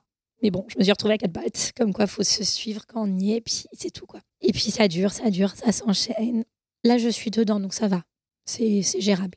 Je sais qu'à un moment, euh, bah, ça a dû- en gros, ça a un petit peu duré. Alors que pareil, normalement, c'est la dilatation qui dure, pas le après. Donc à un moment, elle me dit bon, je vais vérifier. Enfin, elle me le dit pas, je crois. Elle le dit à mon mari qui me le dit, qui me le chuchote quand il voit que c'est le moment. On avait mis ça en place pour, Ouais. pour vraiment que je reste le plus dans ma bulle. Mais donc elle met un monito pour vérifier si le bébé va bien. Donc comme quoi, même à la maison, Ouais. c'est possible. Elle le vérifie euh, bah, d'abord entre les contractions, je me rassois, donc elle le vérifie comme ça. Puis après, elle me dit je vais le laisser pour la prochaine contraction, qu'on voit comment il les supporte pendant. La Parce bon, C'est quand même là que ça compte le plus. Ouais. Donc tout va bien, c'est nickel. Donc elle l'enlève, elle le range. Ça continue, ça continue, ça continue. Et en fait, à un moment, elle me dit euh, il est tout. Je pense que c'était pour m'encourager. Il est tout prêt. Puis ça dure, ça dure, ça dure. Puis là, moi, je commence à me dire je croyais qu'il était tout prêt. Là, il est toujours. C'est-à-dire que là, elle te fait pousser? Tu sais pas. Je sais plus. Ouais. Honnêtement, je sais plus. Tu bouges? Quasiment pas. Je suis quasiment pas capable de bouger. À un moment, j'ai voulu déplacer ma main de 5 cm et ça a été un effort du bout du monde. Ouais. Donc, euh, voilà, j'avais prévu, j'avais sorti un ballon, j'avais sorti une écharpe. Niet. Ouais. C'est pas des options, apparemment, moi, quand j'accouche. je, je lis plein de techniques et puis non. Et puis, euh, donc, au bout d'un moment, je commence à prendre conscience que le temps passe et à me dire, mais quand même, il est censé être tout près, là, ça traîne et tout. À un moment, elle me dit, si tu veux, vu comme il était positionné quand je t'ai examiné cet après-midi, essaye de te mettre allongé sur le côté gauche. On avait dit au départ que je voulais suivre les positions comme elles me venaient, mais là, elle se permet de me dire ça. Et je dis OK, parce que bon, là, je prends bien conscience que c'est long et que, pareil, j'ai confiance, donc je suis ses conseils aussi. Ouais. Donc je fais ça, je m'allonge sur le côté gauche. Et euh, là, je crois qu'on pousse. Je crois que c'est à partir de là. On avait peut-être commencé un peu avant, je sais plus trop. Donc on pousse, on pousse, on pousse. Et là, apparemment, moi, j'en ai pas conscience parce que pour moi, c'est vraiment les dix premières minutes, le premier quart d'heure où j'ai eu mal, où, c'était dur, où j'ai l'impression d'avoir crié, d'avoir râlé. Ouais. Et après, ça allait. J'en ai discuté après coup avec mon mari. Apparemment, c'est la partie là où j'ai plus grogné, crié. Et je pousse et je pousse et je Et tu pousse. pousses en soufflant, j'imagine. J'en sais même même J'en pas. sais rien. Ouais, tu Là, elle m'en a pas parlé, donc Ouais. poussé comme c'est venu. Je sais pas. T'as pas le réflexe de pousser alors euh, et non, je sens pas non plus le réflexe de pousser. C'est dingue. Ok, ouais, ouais. Donc, je l'aurais jamais senti. Tu pourrais me dire combien de temps t'as poussé? Alors, je sais pas à partir de quand on a poussé, mais donc à 21h30, j'étais à dilatation complète et il est né à minuit. Oui, d'accord. Donc, je sais pas à partir de quand j'ai poussé, mais en Ouais. gros, la, la dernière phase a été vraiment la plus longue. Quoi. Et je pousse, je pousse, je pousse. Et à un moment, je sens une grosse boule qui passe. Et à la fois, je comprends que c'est la tête du bébé. Et à la fois, je suis un peu en mode pas de retour en arrière, là, on y est. Entre guillemets, je pense que j'avais peur que si je m'arrête de pousser, il remonte. D'accord. Ouais. Parce que ça fait un peu ça sur la fin. Et oui. Il descend un petit peu, puis il, Il remonte quand il n'y a plus la contraction, Ouais. puis il redescend un peu plus. Et je pense que j'étais là. Là, j'étais en mode non, mais là, ça suffit, il va sortir. Et je continue de pousser comme une folle. Et en fait, il est sorti tout d'un coup. La sage-femme, après, elle m'a dit mais t'as fait un truc de ouf, j'ai pas eu le temps de comprendre qu'il sortait. Tu... Enfin, on était là depuis un moment, et puis Ah là, ouais. d'un coup, d'un coup, tu l'as sorti avec eu, une force euh, inouïe. Ah oui, t'as eu une dernière poussée euh, très puissante et efficace. C'est ça, et long, quoi. Je me suis dit, mais j'arrête pas. Enfin, c'est même pas, je me suis dit, c'est du feeling, tout ça. hein, mais mais j'étais vraiment en mode, non, là, il va pas remonter. Et donc là, je pousse comme une folle et il sort tout d'un coup. C'était peut-être pas forcément nécessaire de pousser comme ça, mais, mais c'est bizarre parce que j'avais compris que c'était que c'était là. Ah ouais. Et en même temps, j'avais peur que ça soit pas là. Tu te souviens quand même de cette dernière poussée, quoi. Ouais, de cette sensation. euh, Et encore une fois, tu ne parles pas de souffrance, de douleur. Non, Mhm. le, le premier quart d'heure, oui. Enfin, ouais. pas, au- pas du tout au même niveau que les spatules. Bien hein. sûr, bien sûr. Mais le premier quart d'heure, c'était de la douleur. Ah ouais. Les spatules, c'était de la souffrance. Ouais. la première en tout cas. Le premier quart d'heure, là, c'était de la douleur. J'avais pas eu ça pour la première. Mais là, le premier quart d'heure, c'était de la douleur. La suite, non. La suite, j'étais dedans, c'était de l'intensité, mais, mais c'était pas de la douleur. Et donc, bah là, du coup, je sens cette boule, et ben oui, pas de surprise, c'est un bébé, quoi. Et donc, euh, je crois qu'elle l'attrape. Là, j'ai compris qu'il sortait quand même. J'avais vaguement rêvé dans mes rêves de l'attraper moi-même. Ouais. Mais en fait, euh, pff, là, c'est la sage-femme qui l'attrape parce que je ne sais pas comment m'y prendre, j'y pense même pas. Enfin, bon, T'es voilà. t'es allongé sur le côté, sur je le suis sol. allongée sur le côté, Ouais. ouais, quasiment au sol. Et donc, elle me le tend, je l'attrape. Et Là, je bascule sur le dos, allongée sur le dos. Et puis, le bébé posé sur moi. Et... Oh là là, et on voit notre bébé, quoi. Il est tout rouge, lui, il n'est pas violet, il est rouge. Là, pour le coup, c'est pas le c'est fini, il y a notre bébé. C'est il y a notre bébé. Et je l'ai fait. Je l'ai fait, quoi. Ça y est. Parce que jusqu'au bout, je savais que, que ce serait peut-être à la maison, peut-être pas. Et les deux étaient OK. Mais là, euh, là, il n'y a plus de doute, quoi. Il est là, il est dans ma chambre. Je l'ai fait. C'est T'as été tellement actrice aussi. c'est de- assez énorme, quoi. Ouais. Oui. Et oui. Parce qu'en fin de compte, bah, elle a fait exactement ce que j'attendais d'elle, exactement ce que je voulais. Elle m'a surveillée pour être sûre que tout aille bien, pour savoir que si jamais il y avait eu un problème, il y avait quelqu'un de compétent Ouais. pour le prendre en charge. Elle m'a surveillée et elle m'a encouragée, tenue compagnie, on va dire. Ouais. Parce que j'avais aussi besoin, en fin de compte, d'une présence comme ça, d'une pré- d'une présence de femme en plus, Enfin, de femme qui a déjà fait des tonnes d'accouchements. Mais c'est tout, quoi. C'est tout. Elle m'a surveillée, tenue compagnie en résumé. Et on l'a fait, quoi. Il est là et, et c'est énorme. Et donc, bah là, après, le reste, c'est assez, c'est assez classique, quoi. Il est là, on lui parle et on l'emmitoufle. On avait prévu, bah voilà, dans les affaires qu'on avait prévues, il y avait des serviettes, Et des oui, plaids, de des le- bassines aussi d'ailleurs. Donc on l'emmitoufle sous, sous tout un tas de choses. J'avais prévu une tenue spéciale pour accoucher, mais c'est venu tellement vite que rien du tout. hein. Ouais. Donc, mais c'est pas grave, on s'en fiche. Et donc on se blottit contre nous et il pleurait, il pleurait. Et donc pareil, il le laisse sur mon ventre un moment. Mhm. Là, on a le clampage du cordon. Pour le coup, ça a été beaucoup plus long Ouais. parce qu'il avait dû cesser de battre, je sais pas, mais justement on s'en fichait. Puis il n'y avait pas d'urgence, donc on l'a laissé. euh, pff. Donc on a juste regardé notre bébé, fait des bisous, des caresses, lui parler. Une fois qu'on s'était rencontrés, une fois qu'on a eu ce moment vraiment 100%.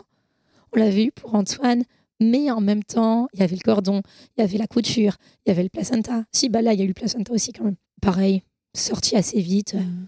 grosse boule toute chaude, on la sent, mais ça fait pas mal du Ouais. tout. Je sais que ça diffère les ressentis, mais ça m'a pas fait mal. Mais à part le placenta, il n'y a rien eu d'autre en fait. On était vraiment 100% là. Et du coup, au bout d'un moment, mais ça a été long, elle a demandé si on voulait couper le cordon.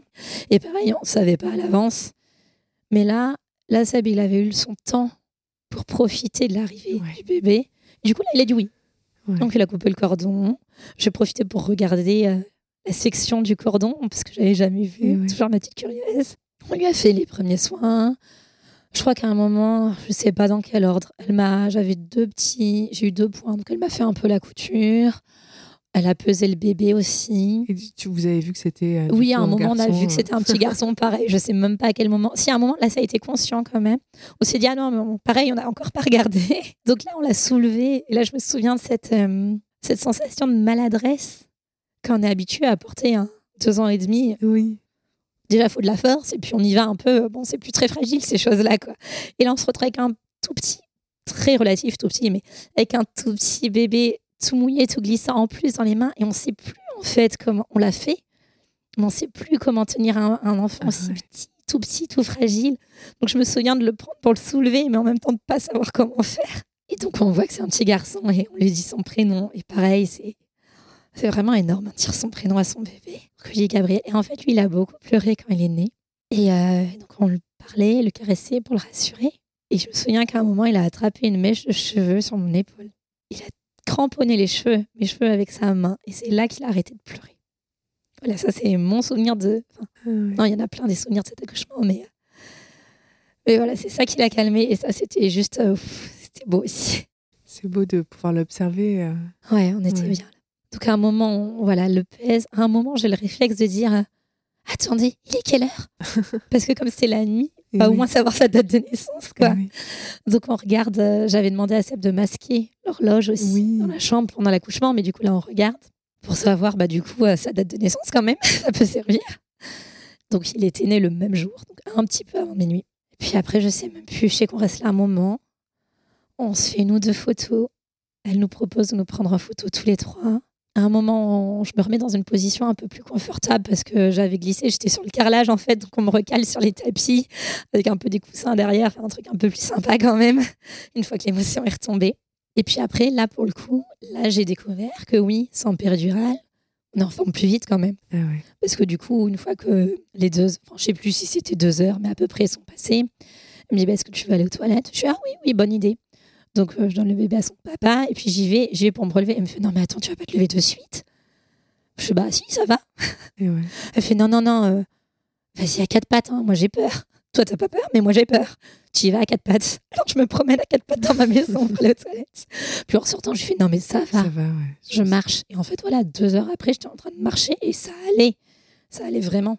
Donc, on s'installe sur le lit. Seb et elle, ils rangent. Moi, je me suis rien occupée, rangée, nettoyée, tout ça. Je sais pas ce qu'ils ont fait. Elle range ses affaires, elle rentre chez elle. Mon mari descend à la cuisine, me prépare une assiette avec du comté, du jambon cru. Ce que tu avais envie de manger? Voilà, j'avais prévu. euh, mec, il rêve de sushi, moi, je rêvais de fromage et de Et charcuterie. Et ouais.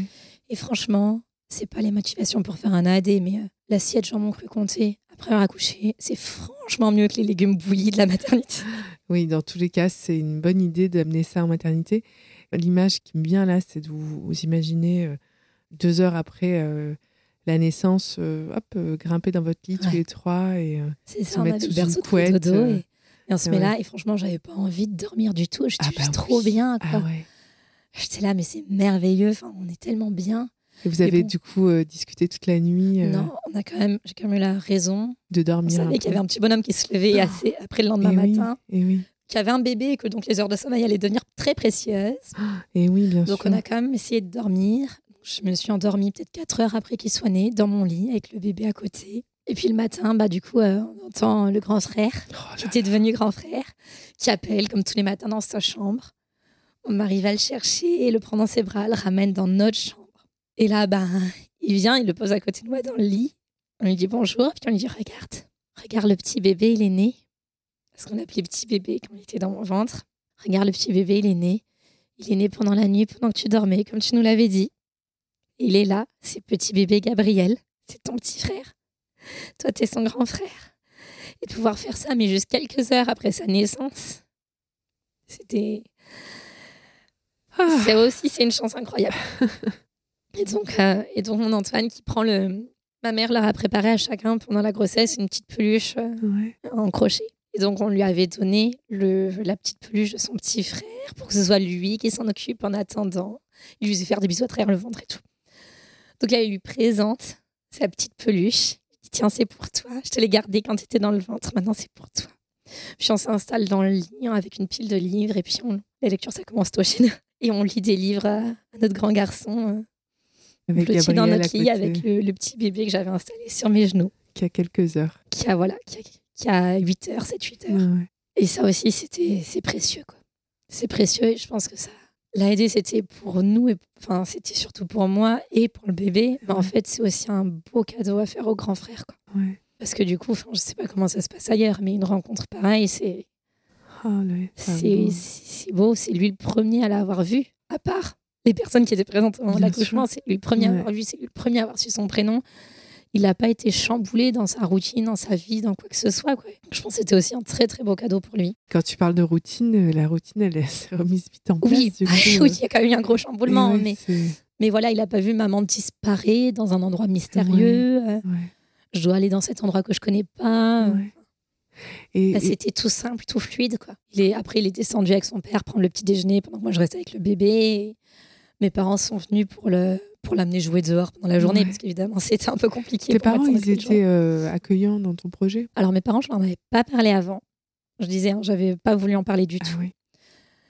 Et en fait, euh, super cool, super simple.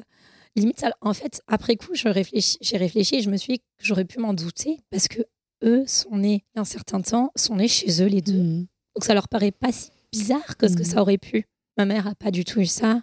Elle a accouché dans la période le top de la Et médicalisation euh, intense et on ignore complètement les femmes. Mais elle est née chez elle, elle a vu, elle a eu plusieurs frères et sœurs Ah derrière, vu sa mère accoucher plusieurs fois chez elle aussi.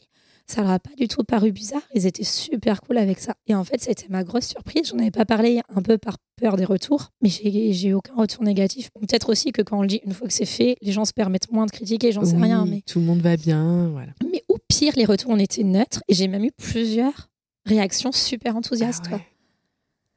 Mes parents, ils ont trouvé ça très cool, très normal, en fait. Genre, tout va bien. Ils sont peut-être pas au courant de la stat, comme quoi c'est quand même très, très rare. Et euh, mes amis aussi. Enfin, Et ton postpartum a été aussi doux? Alors là, ça a été merveilleux, quoi. Merveilleux. Ça a été la surprise fantastique. Alors, déjà, sans compresse, et puis alors, en plus, à la maison, bonheur, quoi. Euh, Deux heures après, donc j'étais sur mes pieds. Ouais. J'avais entendu parler du mois d'or entre temps, donc j'avais tenté. Je me suis euh, lamentablement foirée, disons les choses. Le soir même, je suis descendue pour manger. C'est-à-dire que tu avais prévu de rester allongé un mois pas dans forcément, mais je m'étais, j'avais pas de plan exact, mais je m'étais dit qu'il faudrait que je ménage, que je fasse au ralenti, tout ça. Ouais. Bon, j'ai tenu une journée, quoi. Voilà, c'est pas ta personnalité. Et Sébastien, il avait tout mis en place pour euh, rester avec vous. euh, Oui, oui, oui. Ouais. il avait- bah, à l'époque, déjà, il y avait le mois. D'accord. Pour Antoine, il s'était débrouillé pour le prendre avec ses congés, etc. Là, le mois de paternité était acté, donc Ouais. il a pris évidemment. Et donc, on a, on a repris notre petite vie directement à la maison et physiquement, mais j'étais en pleine forme. Mais limite trop, parce que justement, j'avais quand même eu accès à ces notions de, idéalement, rester allongé, tout ça, mais simplement se ménager un peu, de prendre son temps pour soi et tout. Et en fait, non, quoi. J'ai été me promener, j'ai été faire ma vie. Je me sentais vraiment, mais en pleine, pleine forme, quoi. Donc tu, l'allaitement s'est mis en place facilement. L'allaitement s'est mis en place. Ben, pareil, la première semaine, Ouais. on tâtonne un peu parce Ouais. que on a beau aussi connaître. C'est l'allaitement d'un tout petit bébé et ça, on l'a vécu qu'une fois, que Ouais. quelques jours. Donc ça, on n'était toujours pas des experts. Donc on tâtonne un petit peu, mais on sait que c'est normal. En, ouais, en 10 jours, c'est bon. Il reprend vite du poids. Enfin, tout se passe bien. La sage-femme vient tous les jours. Parce que du coup, on fait les suites de couches directes chez soi aussi, forcément. oui, bien sûr. Et donc, elle vient tous les jours pour vérifier que tout va bien. Mais honnêtement, tout va tellement bien que, que voilà, il n'y aurait même pas eu besoin. Enfin, ça nous faisait plaisir de la voir, mais, mais Et- c'est tout, quoi. Et donc euh, tu co-allaites euh, les deux? Ouais, donc là, on démarre co-allaitement. Ça aussi, je... alors j'en sais rien, mais j'ai l'impression que ça, que ça peut aider dans la relation qui se crée entre les deux. J'en sais rien, mais c'est une sensation que j'ai eue. Que... Tu le prends très naturellement? Ouais, ça se Ouais. fait tout seul, en fait. Ok. Et euh, tout le monde trouve sa place euh, Ouais. Rapidement. Ouais, c'est vraiment euh, la grosse différence. C'est que les suites de couches, rien à voir. Quoi. Tout Ouais. est facile. C'est beau. Tout beau. est facile. Et combien de temps t'as co-allaité? Euh, cinq ou six mois, je crois. D'accord. Après, euh, là, tu allaites encore Gabriel? Oui, là, j'allais de Gabriel. D'accord. Uniquement. Ouais, ouais. Il commence quand même à être grand. Bon, après, chacun sa vie, mais, Oui, oui. mais voilà, on a atteint le point où Tout a été très naturel. fallait s'arrêter pour nous. Bah, écoute, euh, superbe partage, Mathilde. Je finis toujours mes interviews par euh, deux questions. Euh, la première, c'est qu'est-ce que tu dirais à Mathilde aujourd'hui euh, qui a 20 ans? Fais-toi confiance. Fais-toi confiance. Tous les choix où tu vas hésiter un peu, te dire j'ai envie de faire ça, mes tripes me disent ça, mais Ouais. c'est pas, mais machin.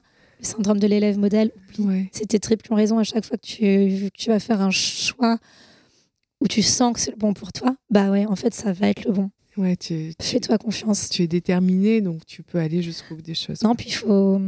C'est pas forcément les choix qu'on nous impose de l'extérieur qui sont les meilleurs pour nous. Mm. Et c'est pas toujours facile. J'ai un petit syndrome élève modèle aussi. C'est pas Mhm. toujours facile de s'en sortir Ouais, de sortir de ces choses codes. prédéterminées. Ouais. Alors, euh, la contraception, c'est ceci. L'accouchement, ça se passe comme cela. la- L'allaitement, ça dure tant de temps.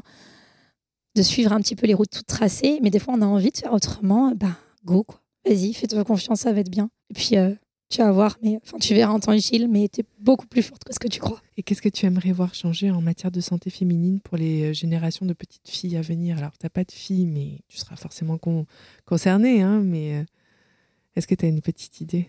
Bah, pareil, qu'on fasse un peu plus confiance aux femmes. Ouais. qu'on les écoute un peu plus. Mhm. Tout ça, ça va avec des moyens, évidemment. Et puis qu'on change un peu le, les représentations de tout ce qui est lié à la santé féminine, pas seulement l'accouchement. Là, on a beaucoup parlé maternité, Oui. mais les représentations dans, le, dans les discours qu'ont les gens au quotidien, dans les médias, dans tout ça. La contraception, c'est pas que la pilule. L'accouchement, c'est pas que une horreur, Ouais. etc., etc. Quoi. La grossesse, c'est pas une maladie.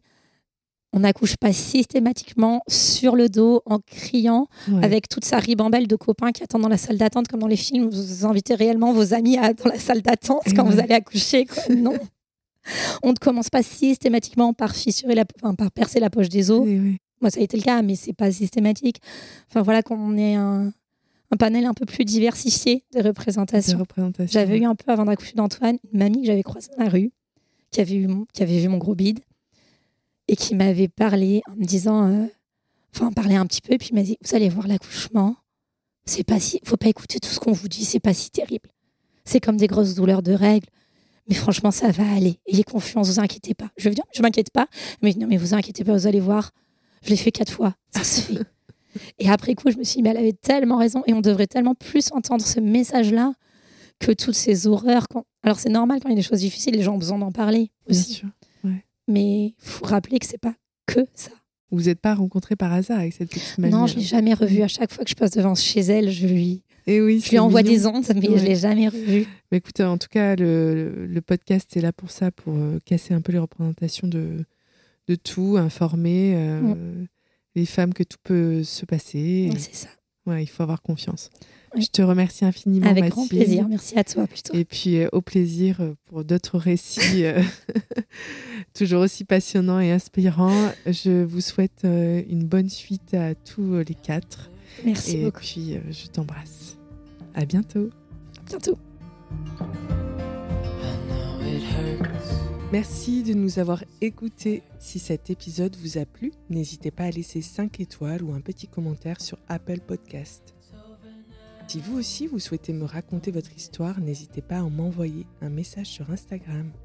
À très vite.